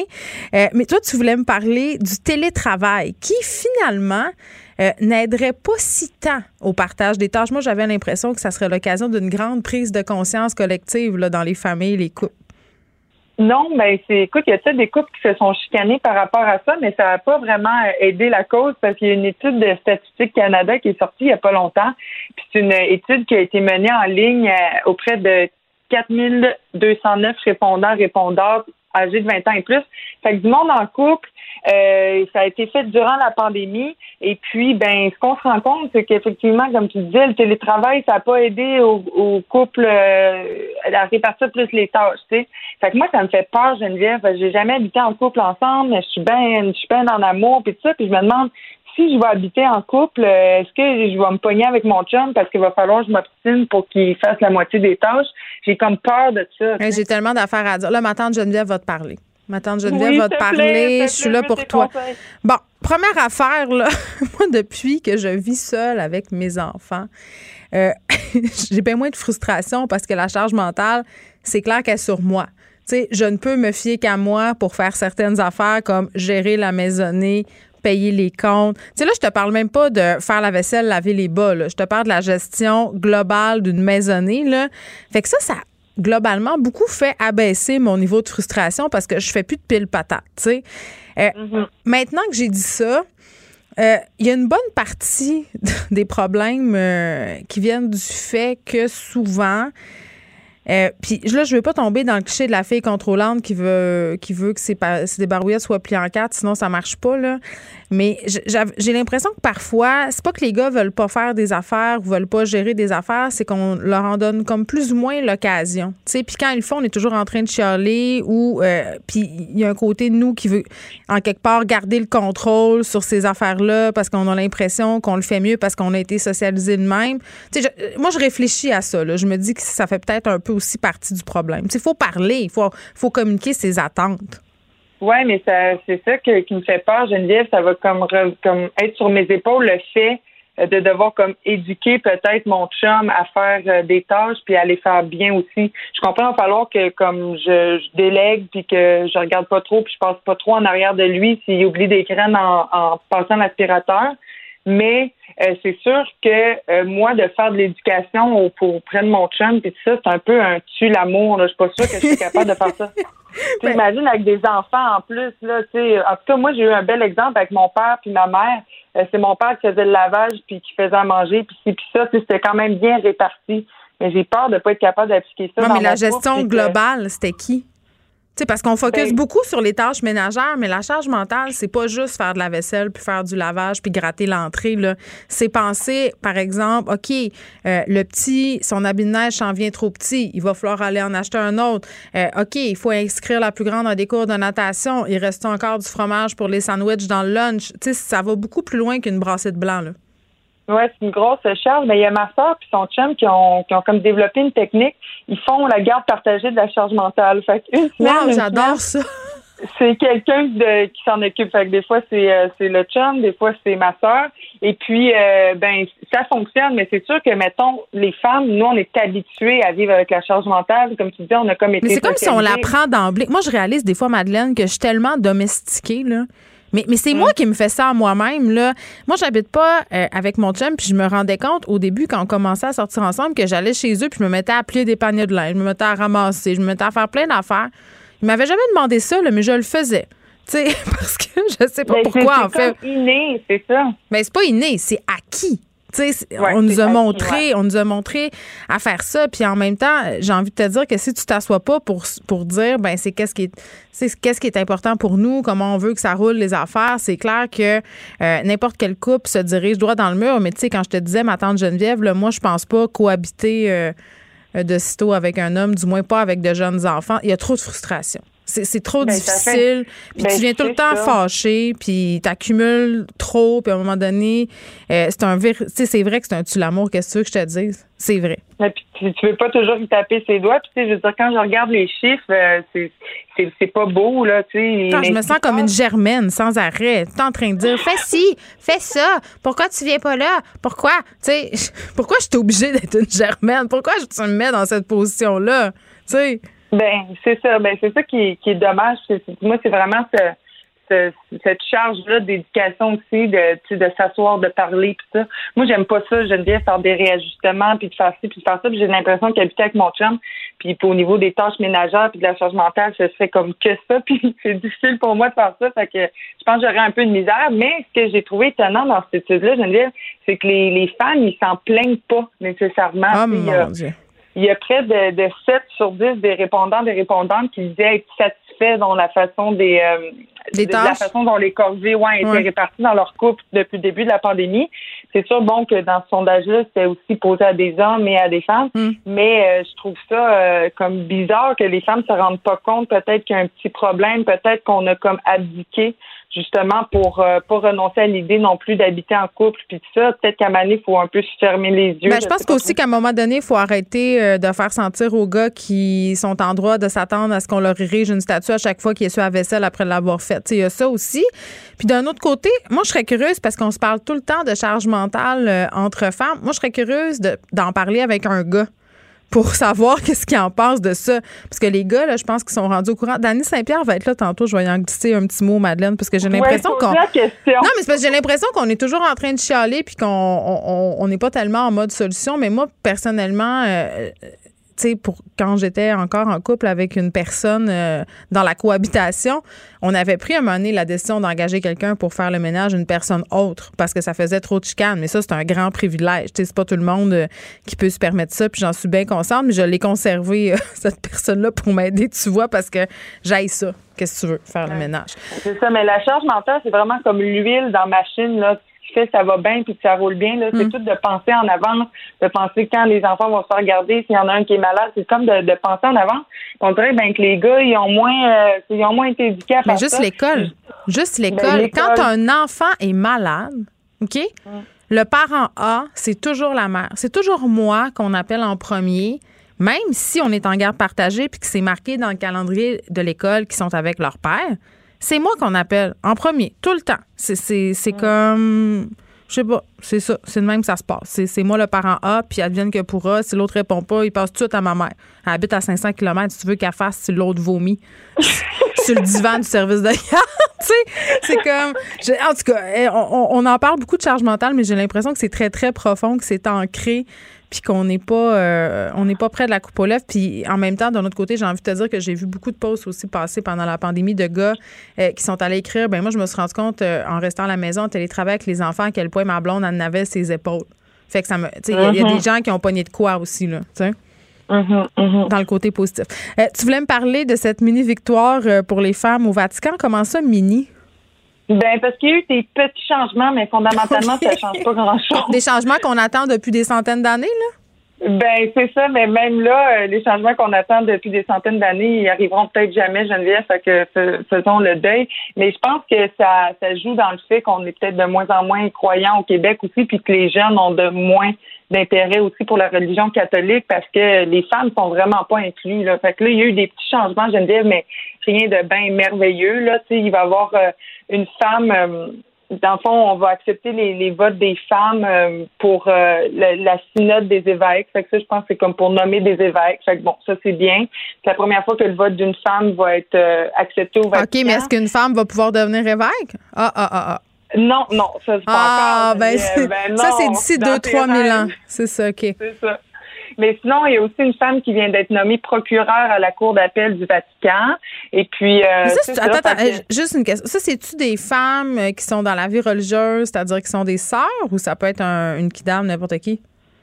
Ben, c'est pour ce qui est de, de la, de la femme qui va pouvoir voter au synode des évêques, ben Ouais. ça, c'est une sœur. Je pense, oui, qu'il faut que tu aies un pied dans la, dans, dans la religion. Mais pour ce qui est de la procureure, je sais pas si elle est obligée d'être euh, d'être sœur. Ça va être à vérifier, mais sûrement, là, parce que c'est un petit euh, c'est un petit milieu. Puis, euh, bon, euh, oui, on accepte les femmes, mais on les accepte pas s'ils sont pas complètement religieuses, et etc.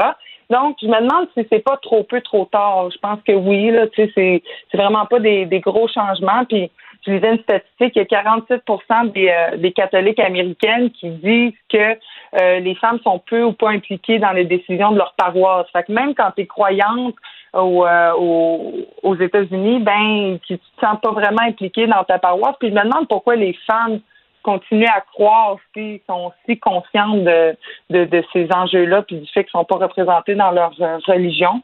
Mais ça, c'est des grandes questions, peut-être que même pas à répondre aujourd'hui. En même temps, j'ai tendance à croire que les femmes qui sont euh, qui sont bien bien croyantes en la religion catholique ne remettent pas tellement en question le rôle assez très bien déterminé que la femme dans plusieurs religions, c'est-à-dire la seconde de l'homme, euh, celle qui est là pour procréer, pour se plier aux volontés de Dieu et de son mari. là. On, est encore là quand même euh, dans ce qui est prôné à l'intérieur des liens sacrés du mariage. Santé, toute l'ironie de ma phrase ici, au sein de l'Église catholique. Sais, même si François le pape François, je parle, essaie de passer pour un pape super cool, euh, très, très ouvert, quand même des positions très, très arrêtées encore sur beaucoup de sujets. Euh, moi, une des choses que je salue, Madeleine, c'est qu'il a levé le secret pontifical sur les questions d'agression sexuelle dans l'Église catholique. Euh, Mais à un moment donné, euh, d'un côté, tu as ça, euh, mais il y a encore euh, beaucoup, euh, tu sais, l'Église catholique, c'est quand même le Vatican en particulier. Là, c'est beaucoup tourné vers les pays d'Afrique, les pays d'Amérique latine, parce qu'en Occident, à cause des révolutions féministes et tout ça, évidemment, euh, les théories comme les théories religieuses euh, du christianisme et du catholicisme, en particulier, parlent plus à grand monde. Euh, là, on est dans des pays où justement, on est moins au niveau des droits humains, parfois, au niveau du féminisme avancé. Donc, c'est un terreau.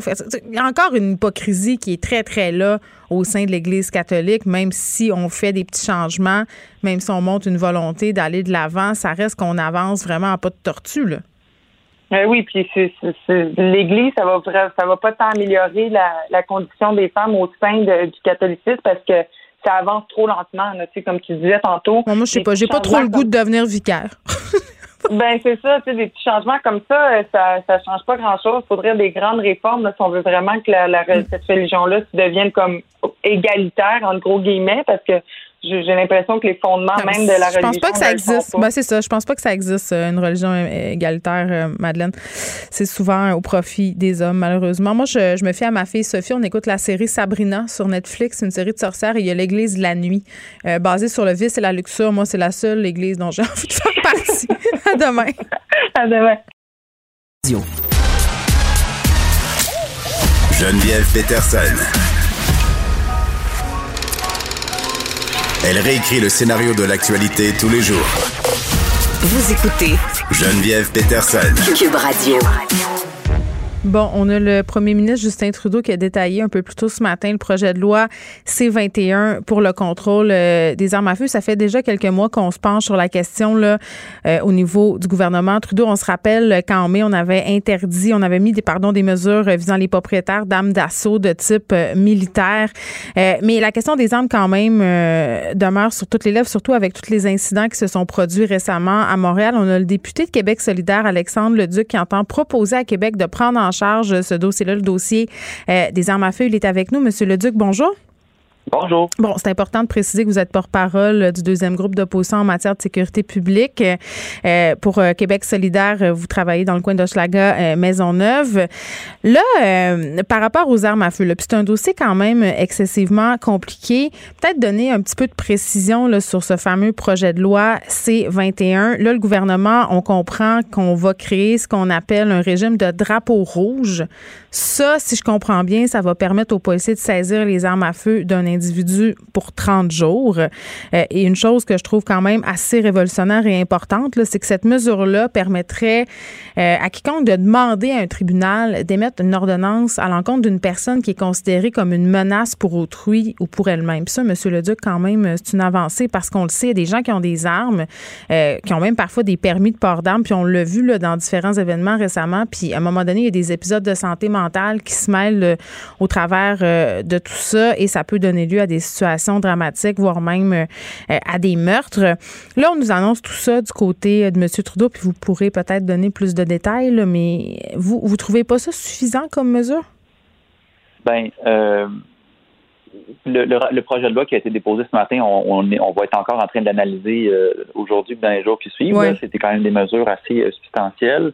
L'angle sur lequel on s'est penché dans ma formation politique, c'était un, sur la question notamment des champs de compétences, parce que euh, la, question des armes à feu, du contrôle des armes à feu est une question entièrement fédérale, mm-hmm. euh, avec le code criminel notamment, et euh, il y a quelques champs, il y a quelques endroits où le Québec peut jouer un rôle. Par exemple, quand on a aboli le registre fédéral, ben, on a pu créer un registre québécois, mais il fallait, puis j'avais travaillé un peu sur ce procès-là à l'époque dans mon ancien travail, fallait se baser sur les définitions du Code criminel canadien. Donc, même si on avait un, registre québécois des armes à feu, hmm. on ne pouvait pas non plus déroger d'une certaine logique générale de l'encadrement des armes à feu fédérales. Puis là, dans la question du, euh, des, différents meurtres qui se sont passés, euh, soit dans l'Est de Montréal ou, dans hmm. les dernières années, soit à la, Mosquée de Québec, ou on peut même remonter jusqu'à la Polytechnique, il y avait grosso modo deux types d'armes que les, différents groupes, les différentes municipalités voulaient complètement euh, interdire, prohiber, c'est les armes d'assaut et les armes de poing. Les armes d'assaut, le, gouvernement fédéral avait quand même déjà bien, je pense, fait le tour de la question en mai dernier, comme vous le mentionniez. Sur la question des armes de poing, il ne voulait pas bouger, puis il était toujours en train de dire Ah, vous savez, euh, on va laisser les municipalités faire leur propre règlement. Mais la plupart des municipalités, Montréal y compris, disaient Nous, ça ne nous intéresse pas parce qu'il y a quand même quelque chose d'un peu évident en se disant on a beau avoir une belle réglementation très encadrante à Montréal.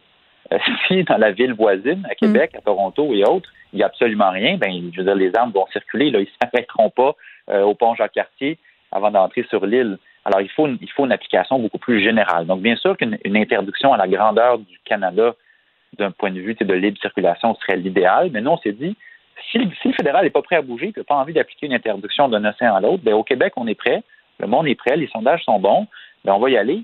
Euh, on, va le, on va le rapatrier, ce pouvoir-là. De toute façon, M. Trudeau veut le transférer aux municipalités. Ben, hmm. nous, on va le prendre au Québec, et on va l'appliquer à la grandeur du territoire. Oui, puis en même temps, euh, la maire Espande qui a abondé dans votre sens, ne me montre pas très, très chaud d'aller de, gérer euh, ces armes-là, ces armes de poing qui ont été impliquées dans différents événements tout récemment.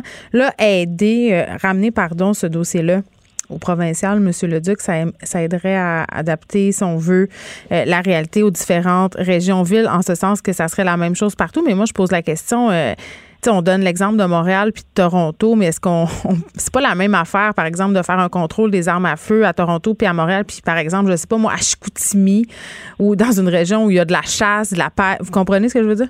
Tout à fait. Ben, les, armes de poing ne sont pas des armes euh, impliquées dans des activités de chasse. Là.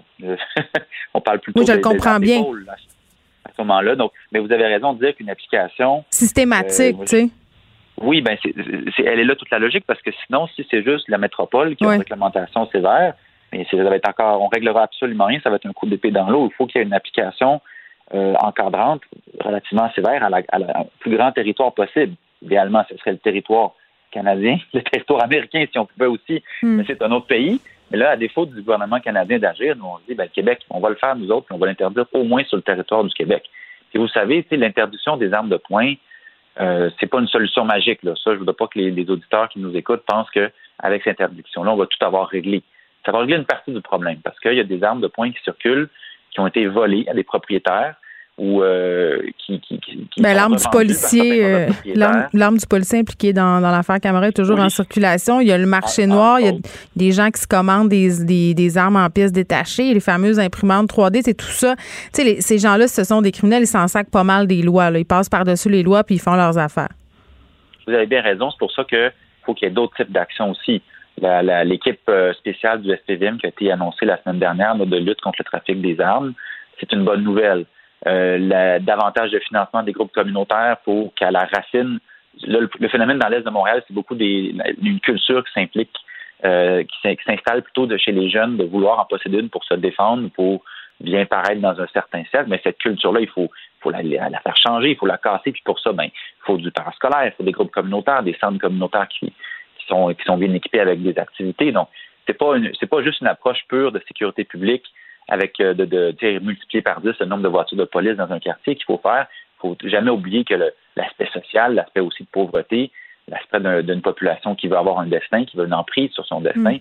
Mais bon, là où on peut agir comme politicien sur l'angle de sécurité publique, c'est en effet sur l'interdiction des armes à feu. Ça va certainement réduire, en tout cas, ne serait-ce que en partie, le nombre d'armes à feu, de d'armes de poing qui circulent dans, nos villes. Bon, puis est-ce que vous sentez euh, que du côté euh, du gouvernement Legault, il y a une ouverture par rapport à tout ça? Ben, on va le tester euh, pas plus tard que cette semaine. On a préparé une motion en ce sens.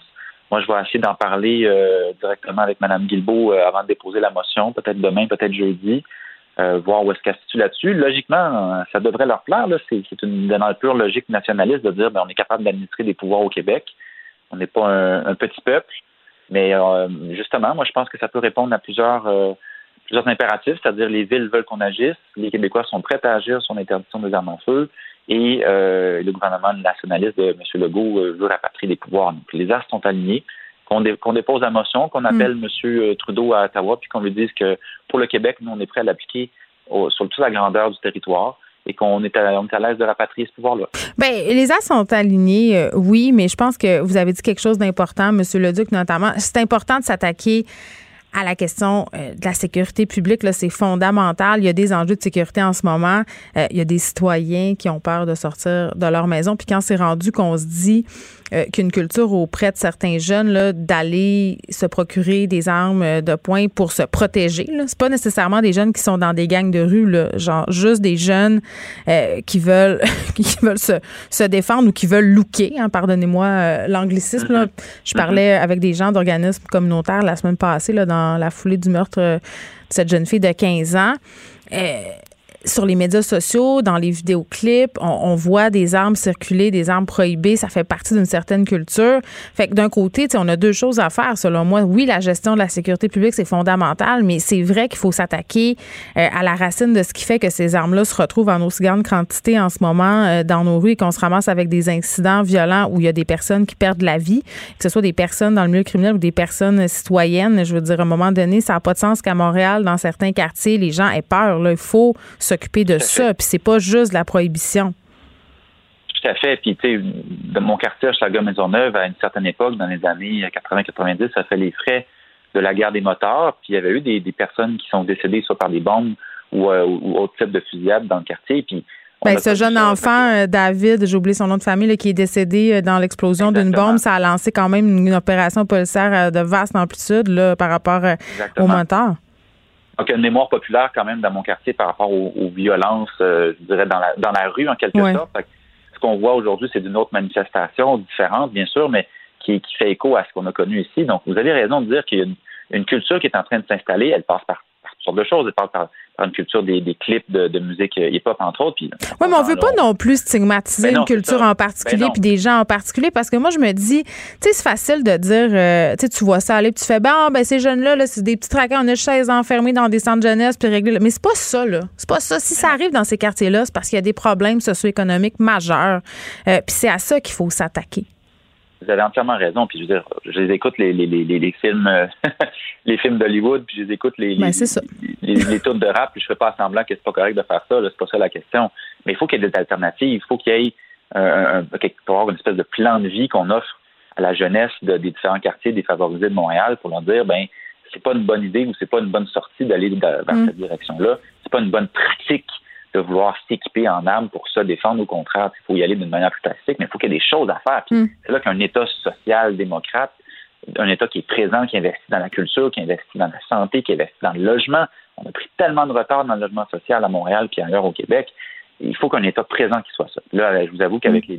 les, projections de, dépenses qui sont à la baisse, euh, ça m'inquiète un peu d'un point de vue de l'austérité. On verra le budget qui nous sera déposé en mars il va y avoir peut-être des batailles amenées là, mais tout ça pour vous dire que vous avez raison de dire que c'est pas juste une question de sécurité publique, c'est une question sociale aussi, et ça doit être au centre de notre préoccupation parce qu'on aura beau mettre une dizaine de chars de police de plus, ça ne réglera pas l'enjeu à la racine.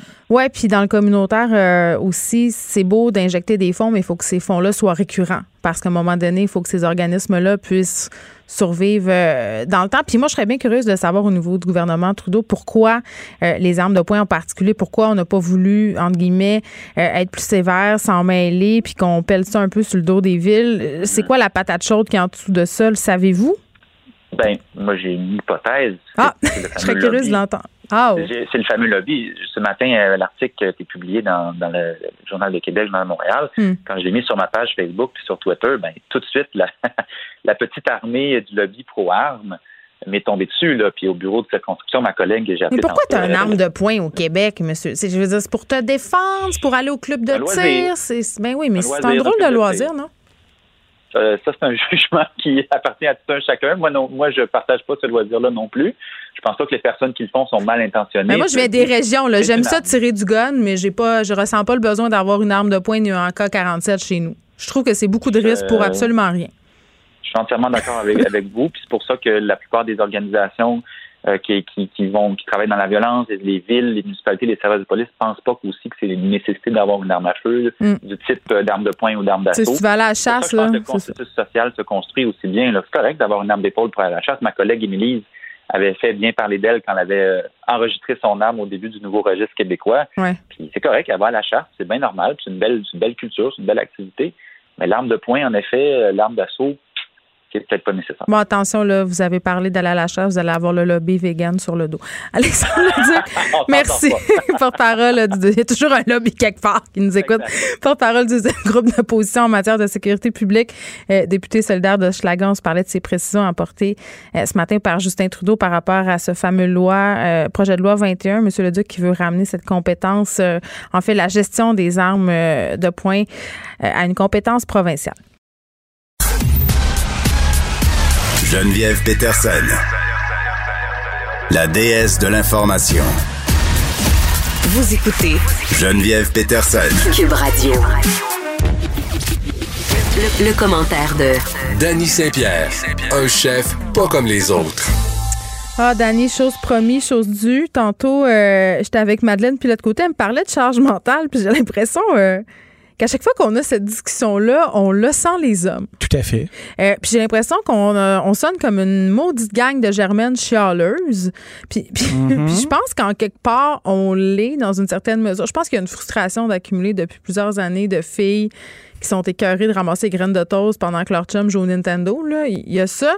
C'est vrai. Mais d'un autre côté, euh, je me dis, est-ce que on prend pas sur nous de faire certaines affaires puis qu'après ça, on le reproche à l'autre de pas l'avoir fait. T'sais, moi, je pense que je suis beaucoup là-dedans. Là. Je fais tout, je suis vraiment domestiquée, puis après ça, je fais ben c'est ça, c'est tout le temps moi qui m'occupe de tout. Puis pourquoi faut que je te le dise pour que tu le fasses?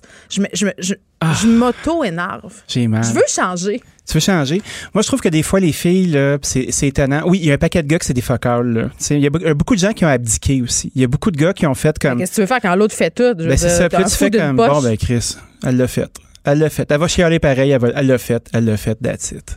Ouais. Souvent, ce qui arrive, c'est, on va le faire, mais on le fait pas assez vite pour vous autres.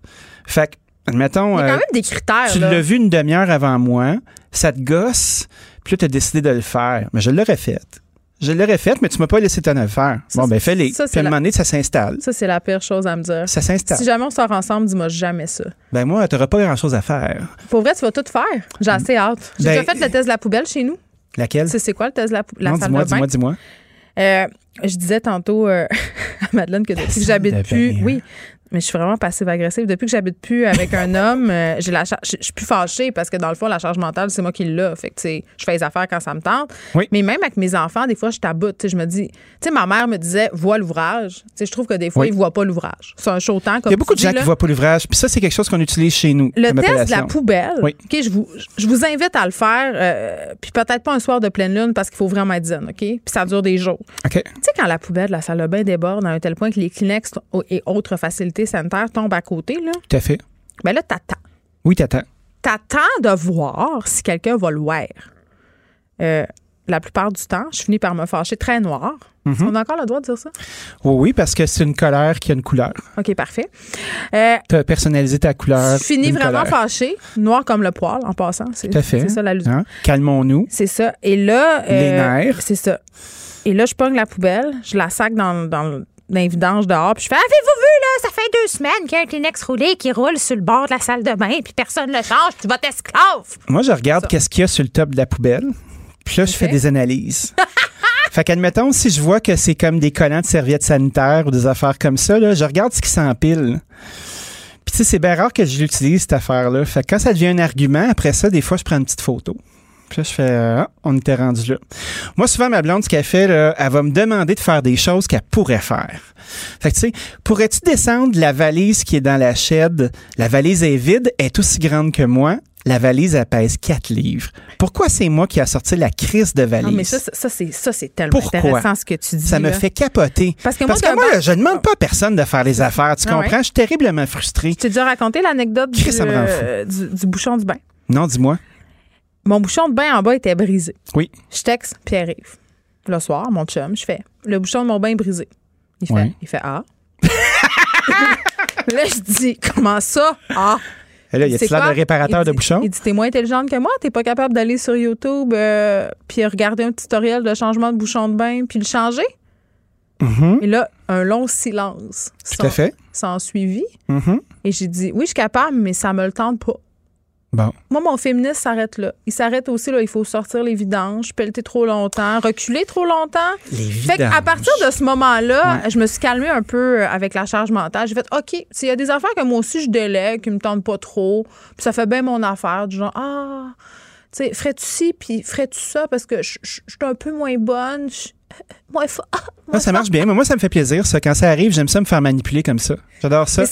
Parce que c'est c'est comme le fun, tu sais, c'est comme si tu rendais un service, c'est pas comme euh, là tu peux-tu sortir ci, peux-tu descendre ça, peux-tu placer ci, peux-tu faire ça? Euh, toi, t'es pas capable, tu fais quoi là, t'es assis? Puis là ça devient des espèces de discussions de merde, mais si c'était euh, oh Aide-moi, là. Je me ça. rendrai Là, pas, là. Là, c'est comme un appel Ah oui. direct à ta masculinité toxique. oui. Tu vas être le, le sauveur. Ah, mais moi, j'aime ça rendre service, je suis content. mais j'aime ça que ça vienne de moi, Mais là, on parle beaucoup des tâches ménagères, mais Ouais. la charge mentale, ça va plus loin que ça. Tu sais, il y a la gestion de la maison, tu sais, ce qui va aller dans les lunchs, les vaccins, les costumes d'Halloween. Ouais. Tu sais, ça, habituellement, euh, les gars sont pas super impliqués là-dedans. Puis je sais pas si c'est parce qu'on veut. Parce que moi, c'est moi qui veux le décider, le costume Ben, c'est ça. Mais c'est ça la maudite affaire. Puis on dirait toujours que c'est euh, c'est tout le temps mal fait. Fait que, tu sais, mettons, moi, quand j'étais seul, puis j'ai habité seul pendant près d'un an. là, puis, bien, hein. Ben, j'haïssais pas ça. Mais sais, je suis bien pour plein d'autres raisons aujourd'hui, mais j'étais seul, ma maison était tout le temps propre. J'avais ma fille la moitié du temps. Je m'occupais de ce que j'avais à m'occuper. Euh, je m'étais trouvé des systèmes, genre euh, brosser les cheveux, faire une tresse avant de se coucher, comme ça, t'as pas à repeigner le lendemain matin avec des cheveux pleins de motons. Puis tu sais, je m'étais trouvé plein d'astuces ça. marche. C'est au tellement bout. trois hommes et un coup fin. Non, mais Christy, ça marche. Puis c'est pas quelqu'un qui me l'a montré, là. Je l'ai appris tout seul. Hey, bravo. Ben, écoute, que ben, quelqu'un m'a montré à faire une tresse? Ben, Ben non. écoute, c'est pas que je veux des bravos, je fais juste te dire que je me suis débrouillé parce bon. que je suis pas plus niaiseux que quelqu'un d'autre. Mais tu vois, je l'ai fait. Moi, j'aurais eu tendance à penser que la pandémie allait euh, faire en sorte que les gens allaient faire certaines prises de conscience par rapport à tout ça, mais euh, force est d'admettre que non, parce qu'il y a une étude de Statistique Canada qui dit que, bon, la charge mentale incombe encore aux femmes, mais on dirait que j'ai. Je, je sais pas, il y a- il y, a une partie de moi qui pense que c'est pas vrai, ça. Tu sais, je vois beaucoup de gars dans mon entourage qui s'impliquent, puis je vois Tout beaucoup de gars sur les médias sociaux qui ont dit. euh, suite à la pandémie, ben moi j'ai vu là en travaillant chez nous avec les enfants tout ce que ma blonde dans le fond vivait, euh, tout ce dont elle s'occupait sans que je le sache. Puis là je suis comme wow, tu sais, je vais l'aider Mhm. là parce que ça a aucun sens. Je trouve que euh, cette espèce de rivalité là, poche euh, de Germaine versus euh, tu sais ça nous a un peu beaucoup été vendu par la pub aussi à une certaine époque là, la, Constamment. la femme Germaine puis le gars un peu cave, Ah, immature. un peu niaiseux, pas capable de prendre en charge. tannée de ça. Pas capable, moi non plus. T'es carré. Fait le que c'est ça. Moi, le descends, ça. descends mes valises, déneige, je sors les poubelles, puis je vais faire bien d'autres affaires. Ouais. Ben, tu sais aussi, euh, la pandémie, moi, je pense qu'elle a appris à des gens euh, de voir ce que tu dis que tu fais puis ce que tu fais pour vrai. ça, c'est vrai. Parce que moi, admettons, je me fais souvent faire l'inventaire des choses qui sont faites, mais moi, je le fais pas. L'inventaire des choses que Ah, je le fais. maudit cahier. Le, Le cahier, le cahier des accomplissements? Ben, il y a, il y a deux, il y a deux cahiers. Ah. Il y a le cahier des reproches. Ça, c'est le, ca- le cahier que j'ai le plus. Moi, il y en a plus chez nous de Le, ça. là, sept mois, t'as fait ça, t'as dit ça, t'en rappelles-tu? On se paie chez des amis? Ça marche pas, ça. Puis là, t'as dit que ma camisole était pas si belle, mais je m'en rappelle. Ouais. Ça, là, ça, c'est non. Cancel. C'est ça. Puis le, le cahier des, des- justement, là, les listes, j'ai fait des, injustices. Là. Ah, les Faut que injustices. ça soit juste. Tout à fait. Ça, c'est non, c'est C'est une, cahier. conver- une conversation que les gars n'ont pas envie d'avoir puis qu'ils n'ont pas entre eux non plus. C'est pas un sujet, ça. Vous vous plaignez pas de vos blondes? On dirait que je vous crois pas. Pas en tout. C'est Ah, pas un bon ouais. sujet. Se plaindre. Ah oui, moi, elle m'a fait ça. Gna, gna, gna, gna. Hey, voyons donc. Moi, en tout cas, avec mon monde, on fait pas ça, là. Pas du J'ai tout. l'impression On qu'il y a a plein d'autres J'ai affaires à se l'impression qu'il y a beaucoup de couples qui, qui sont dans une dynamique euh, de rabaissage tout le temps. Clairement, clairement. Puis devant les autres, c'est pire. T'as-tu déjà remarqué ça? Moi, je, Des- me, je veux c'est pas voir du monde comme C'est ça. malaisant, là. Oui. On euh, prendre les autres à témoin pour descendre l'autre, son conjoint, sa conjointe. Ça, c'est non. Si t'étais avec un Hey, cave, nous donner une émission de couple. On serait vraiment bon. ben, nous, on a un bon segment. On a un très bon segment. Jean et Jeannette. Oui, c'est ça. Euh, on va te le dire, nous autres. Je pense qu'il y a déjà une émission qui s'appelle On va se le dire, mais je suis pas sûre. non, mais c'est on va te le dire. Ah, OK, ben c'est vrai, c'est pas vraiment du plagiat. on- On, a juste c'est comme en cuisine. on parle pas avec toi, on te dit quoi penser. C'est pas Ça, on- pareil. nous, on a vraiment beaucoup de divorces à notre actif, donc on est vraiment des références au niveau du Ouais, des- d'excellents consultants avec des échecs, des succès mitigés, Puis de l'espoir. Puis on, c'est ça, on a, on a de l'espoir à l'avenir. Euh, parlant d'espoir à l'avenir, la Saint-Valentin pour bien des couples, c'est le moment de l'année où on justement on fait table rase des affaires, on oublie les cahiers. Mm-hmm. Là, on part en part, on se commande des petites boîtes. Puis on s'en était euh, parlé, toi puis moi, que c'était quand même quelque chose de cool. Moi-même, j'ai commandé euh, mon délicieux brunch du Mont Lapin, qui était, ma foi, un délice. Euh, chanceuse. Il y a des gens qui ont été moins chanceux que moi, que Danny. Il y a des gens qui ont commandé euh, des boîtes euh, à Jérôme Ferrer, hein, du groupe Européen. Un chef quand même très, très connu. Là, ça Ah s'appelle. ouais, un très bon chef. Ben oui, la boîte du chef. Mais là, euh, ça n'a pas, ça a pas bien marché. Il y a un article dans la presse, puis le, le- je veux saluer F. Dumas pour son titre Cauchemar de la Saint-Valentin. C'est extraordinaire. On dirait un roman frisson. Ben oui, on dirait un hit, on dirait une commande. Fait qu'il y a des gens qui n'ont pas eu leur boîte, puis j'avoue que si tu as prévu ça puis que ça arrive pas le soir de la Saint-Valentin, c'est vraiment pas. Ouais, tes toasts sont pas mal plus tough à beurrer, hein? Ben, c'est poche. Puis je trouve que la, la gestion euh, de cette histoire-là par Jérôme Ferrand, en tout cas, tu- je suis curieuse de savoir euh, ce que tu en penses comme restaurateur, mais mettons que je trouve que hier, je parlais avec un spécialiste des relations publiques. Il y a- on a commis abs- absolument toutes les erreurs qu'il ne faut pas commettre quand on est en gestion de crise. On va faire un tour de la liste. Donc. OK, de ce cahier bien particulier qui est euh, chier dans la pelle. C'est quoi le cauchemar? Euh, beaucoup de clients ont été affectés, euh, puis on, on fait part de leur mécontentement parce qu'ils ont eu de la difficulté ou pas se faire livrer prend tout ou se faire livrer en retard leur boîte de Saint-Valentin par l'organisation de Jérôme Ferrer. Parce qu'on dit, on met souvent euh, Jérôme à l'avant parce Ben, que c'est une, bonne, c'est une bonne tête d'affiche. Ben, c'est quand même un groupe avec plusieurs personnes. Fait que quand ça va bien, puis t'es la Ah. tête d'affiche, c'est le fun de sortir puis de dire toutes sortes de belles affaires puis d'expliquer ton histoire. Mais quand la merde frappe dans la fan, puis euh, tu te mets à bloquer du monde sur ton compte Facebook parce que les trucs sont négatifs, puis tu te mets à effacer des trucs, puis tu fais un beau message fleuve en pleurnichant, ben Attends, je vais, je vais là des extraits du message. c'est assez terrible là. Puis tu sais, ton service à la clientèle il est fermé toute la fin de semaine. Ouais. Ouf. Et euh, bon, premièrement, euh, sa première phrase, je réponds en toute humilité et avec douleur. Ben, écoute, il, est- il était affecté. Il a été affecté, tu sais, puis là, ben, effectivement, il va rembourser les gens, euh, les gens pour leurs trucs. Mais est-ce qu'il va me redonner le moment magique que j'aurais pu passer grâce à sa boîte euh, repas? Je pense pas, mais tu sais, il y a des gens qui se font donner des certificats cadeaux pour aller manger, euh, soit pour deux ou pour le monnayer pour un, un autre truc. Mais au travers de l'article Dev, tu as des, t'as des clients qui ont tenté avec des certificats cadeaux du restaurant d'acheter des boîtes, puis ils n'étaient pas capables. Fait que probablement que c'est deux entités corporatives qui se côtoient pas. Mais qu'est-ce qui s'est passé? là? Qu'est-ce qui fait qu'à un moment donné, tu offres des boîtes repas puis que le soir de la Saint-Valentin, tu n'es pas capable de livrer? OK, dans les étapes. Euh, Qu'est-ce qui a pu, euh, justement. Quand tu fais euh, des boîtes, il y a de la production. Fait qu'il faut que tu fabriques du manger puis tu le mettes dans les boîtes. Après ça, ben, il y, a de la- il y a de la logistique de commande. Fait que tes commandes sont acheminées. Il faut que tu prennes la commande des gens, tu prends leur paiement, puis après ça, tu coordonnes la livraison. Donc, la livraison, soit que tu la fais toi-même ou tu la fais par un tiers à la grosseur de son organisation. Probablement que c'est un tiers qui fait ça. C'est une firme FedEx, quelque chose comme mais Est-ce ça. que ça se peut qu'il y ait trop vendu de boîtes, par exemple? Moi, je pense que des fois, dans des moments de pointe comme la Saint-Valentin ou le, le, le brunch de la fête des mères ou peu importe, c'est des moments où tu fais tellement de nouveaux clients puis t'en fais tellement une tonne que ton organisation est pas capable de le digérer. Tu sais, c'est comme un, un- c'est comme une couleuvre qui mange un truc de vidange. Tu sais, ta voix passer dans le petit tuyau là, puis ça grossit, puis ça grossit, puis tu fais comme calvaire, elle va exploser la couleuvre. C'est Puis effectivement, Express, euh, l'entreprise qui a été engagée pour euh, assurer la livraison de toutes ces belles boîtes-là. Tu sais, t'as des gens euh, où il y a eu des erreurs de, dans l'adresse. Fait que c'était livré à côté. Puis là, ben, c'est un voisin qui amène ta boîte et tout gelé sur le balcon. Fait que je te dirais que euh, c'est pas chic-chic. C'est pas la première fois qu'on entend ça. Les commentaires sur les médias sociaux sont pas super bons. C'est dommage parce que Jérôme Ferrer, c'est un chef exceptionnel, euh, extrêmement bien médiatisé, a démocratisé une bonne partie de ce qu'est la grande cuisine et dans le paysage depuis longtemps. Une histoire à faire pleurer de résilience euh, avec ses partenaires où il a tout perdu. Écoute, c'est bien documenté cette affaire-là. C'est juste plate parce que tu te retrouves après ça avec une mauvaise soirée, puis ça chie sur ton organisation au grand complet. Mais, une business ah, comme ça, c'est excuse-moi, deux- là. c'est 150, Oui, 200 je comprends, employés. Là. là, je comprends. euh, puis je- vraiment, les erreurs, ça peut arriver à tout le monde. hein, Tout à quand fait. même. euh, euh, puis tu le sais, tu le dis. Moi, ça m'est déjà arrivé des soirées de cauchemar comme ça. Ben, là. ça. Ça fait mal. Mais le, le problème, à mon sens, c'est leur gestion de tout ça. Tout à fait. La gestion de l'aftermath. Quand tu as des commentaires sur les médias sociaux euh, qui sont dévastateurs comme ça, que tu les effaces, que tu les enlèves et que tu fais des excuses un peu à l'emporte-pièce pour te dédouaner, puis qu'après ça, tu promets des remboursements avec des cartes qui ne sont pas qui ne seront pas nécessairement assurées, c'est ce que je comprends, là, semble avoir des problèmes à ce niveau-là. Un certificat cadeau, là, c'est pas une garantie. Quand on veut pas dire non plus à combien de personnes c'est arrivé. Tu sais, il manque beaucoup de transparence, de contrition. Tu sais, pour vrai, là, relations publiques sans un chou, là. Ben, attends un peu. Échec. Moi, si ça m'arrivait, là, Ouais, j'avais un shit show comme ça, là, je ferais, euh, je ferais un beau message. c'est sûr que je ferais un beau message. je ferais comme gars, on l'a échappé. Euh, Revenez-nous. Tu sais, euh, j'essaierais d'enlever ça du fil de communication puis de mettre ça privé le plus vite possible. Euh, J'effacerai pas les messages, mais je répondrai aux messages. C'est ça. Comme ça, tu laisses une trail de merde juste assez grande. Mais il faut aussi se dire que une situation comme ça, dans deux, trois jours, on n'en parlera plus. Ça va être oublié. Statistiquement, le nombre de clients que tu as perdu est bien moins grand que ceux que tu as déjà, puis qui sont contents. Fait que c'est-tu quoi? Probablement qu'il fait la bonne affaire. Sur le coup, un peu whack, mais sur la durée, c'est-tu quoi?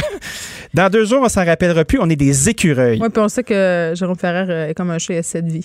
Lui, il a plus que cette vie. Lui, euh, il a une caisse de 12. Facile. Merci, Dani. Tourneau. Pour elle, une question sans réponse n'est pas une réponse. Geneviève Peterson. Cube Radio.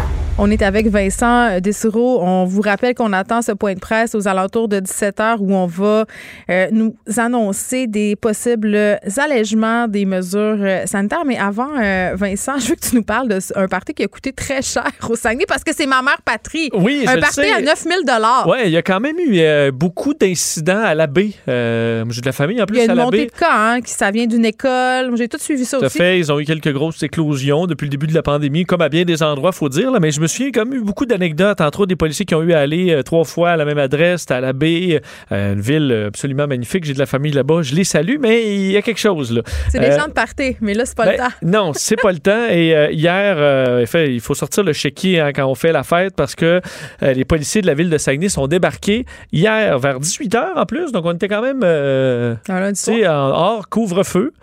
Euh, mais il y avait six jeunes adultes qui faisaient euh, vraiment, selon les policiers, un party. Alors, euh, ben, on, écoute, on n'a pas pris, euh, on n'a pas négocié plus que ça.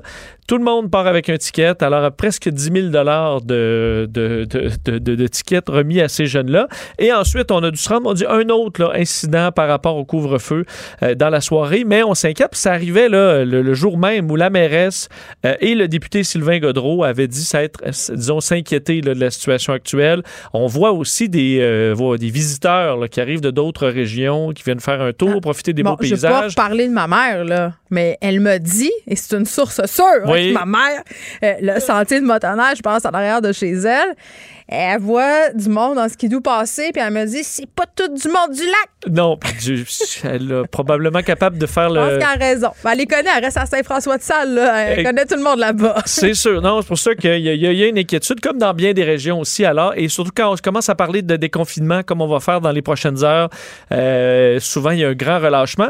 Mais effectivement, ce soir, 17h, c'est les fameux, les points de presse de 17h, c'est toujours assez gros. C'est important. Euh, et les codes d'écoute sont toujours là aussi pour nous annoncer, heureusement, là, ce qui semble être des bonnes nouvelles.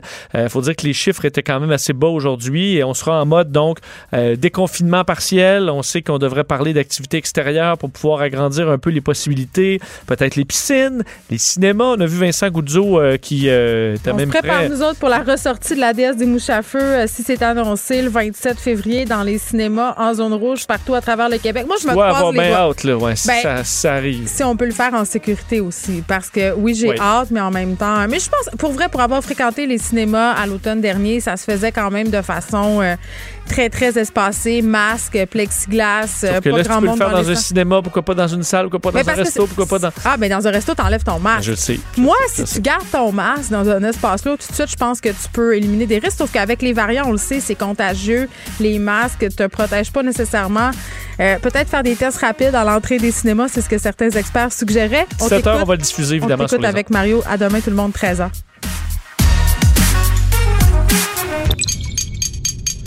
Cube Radio.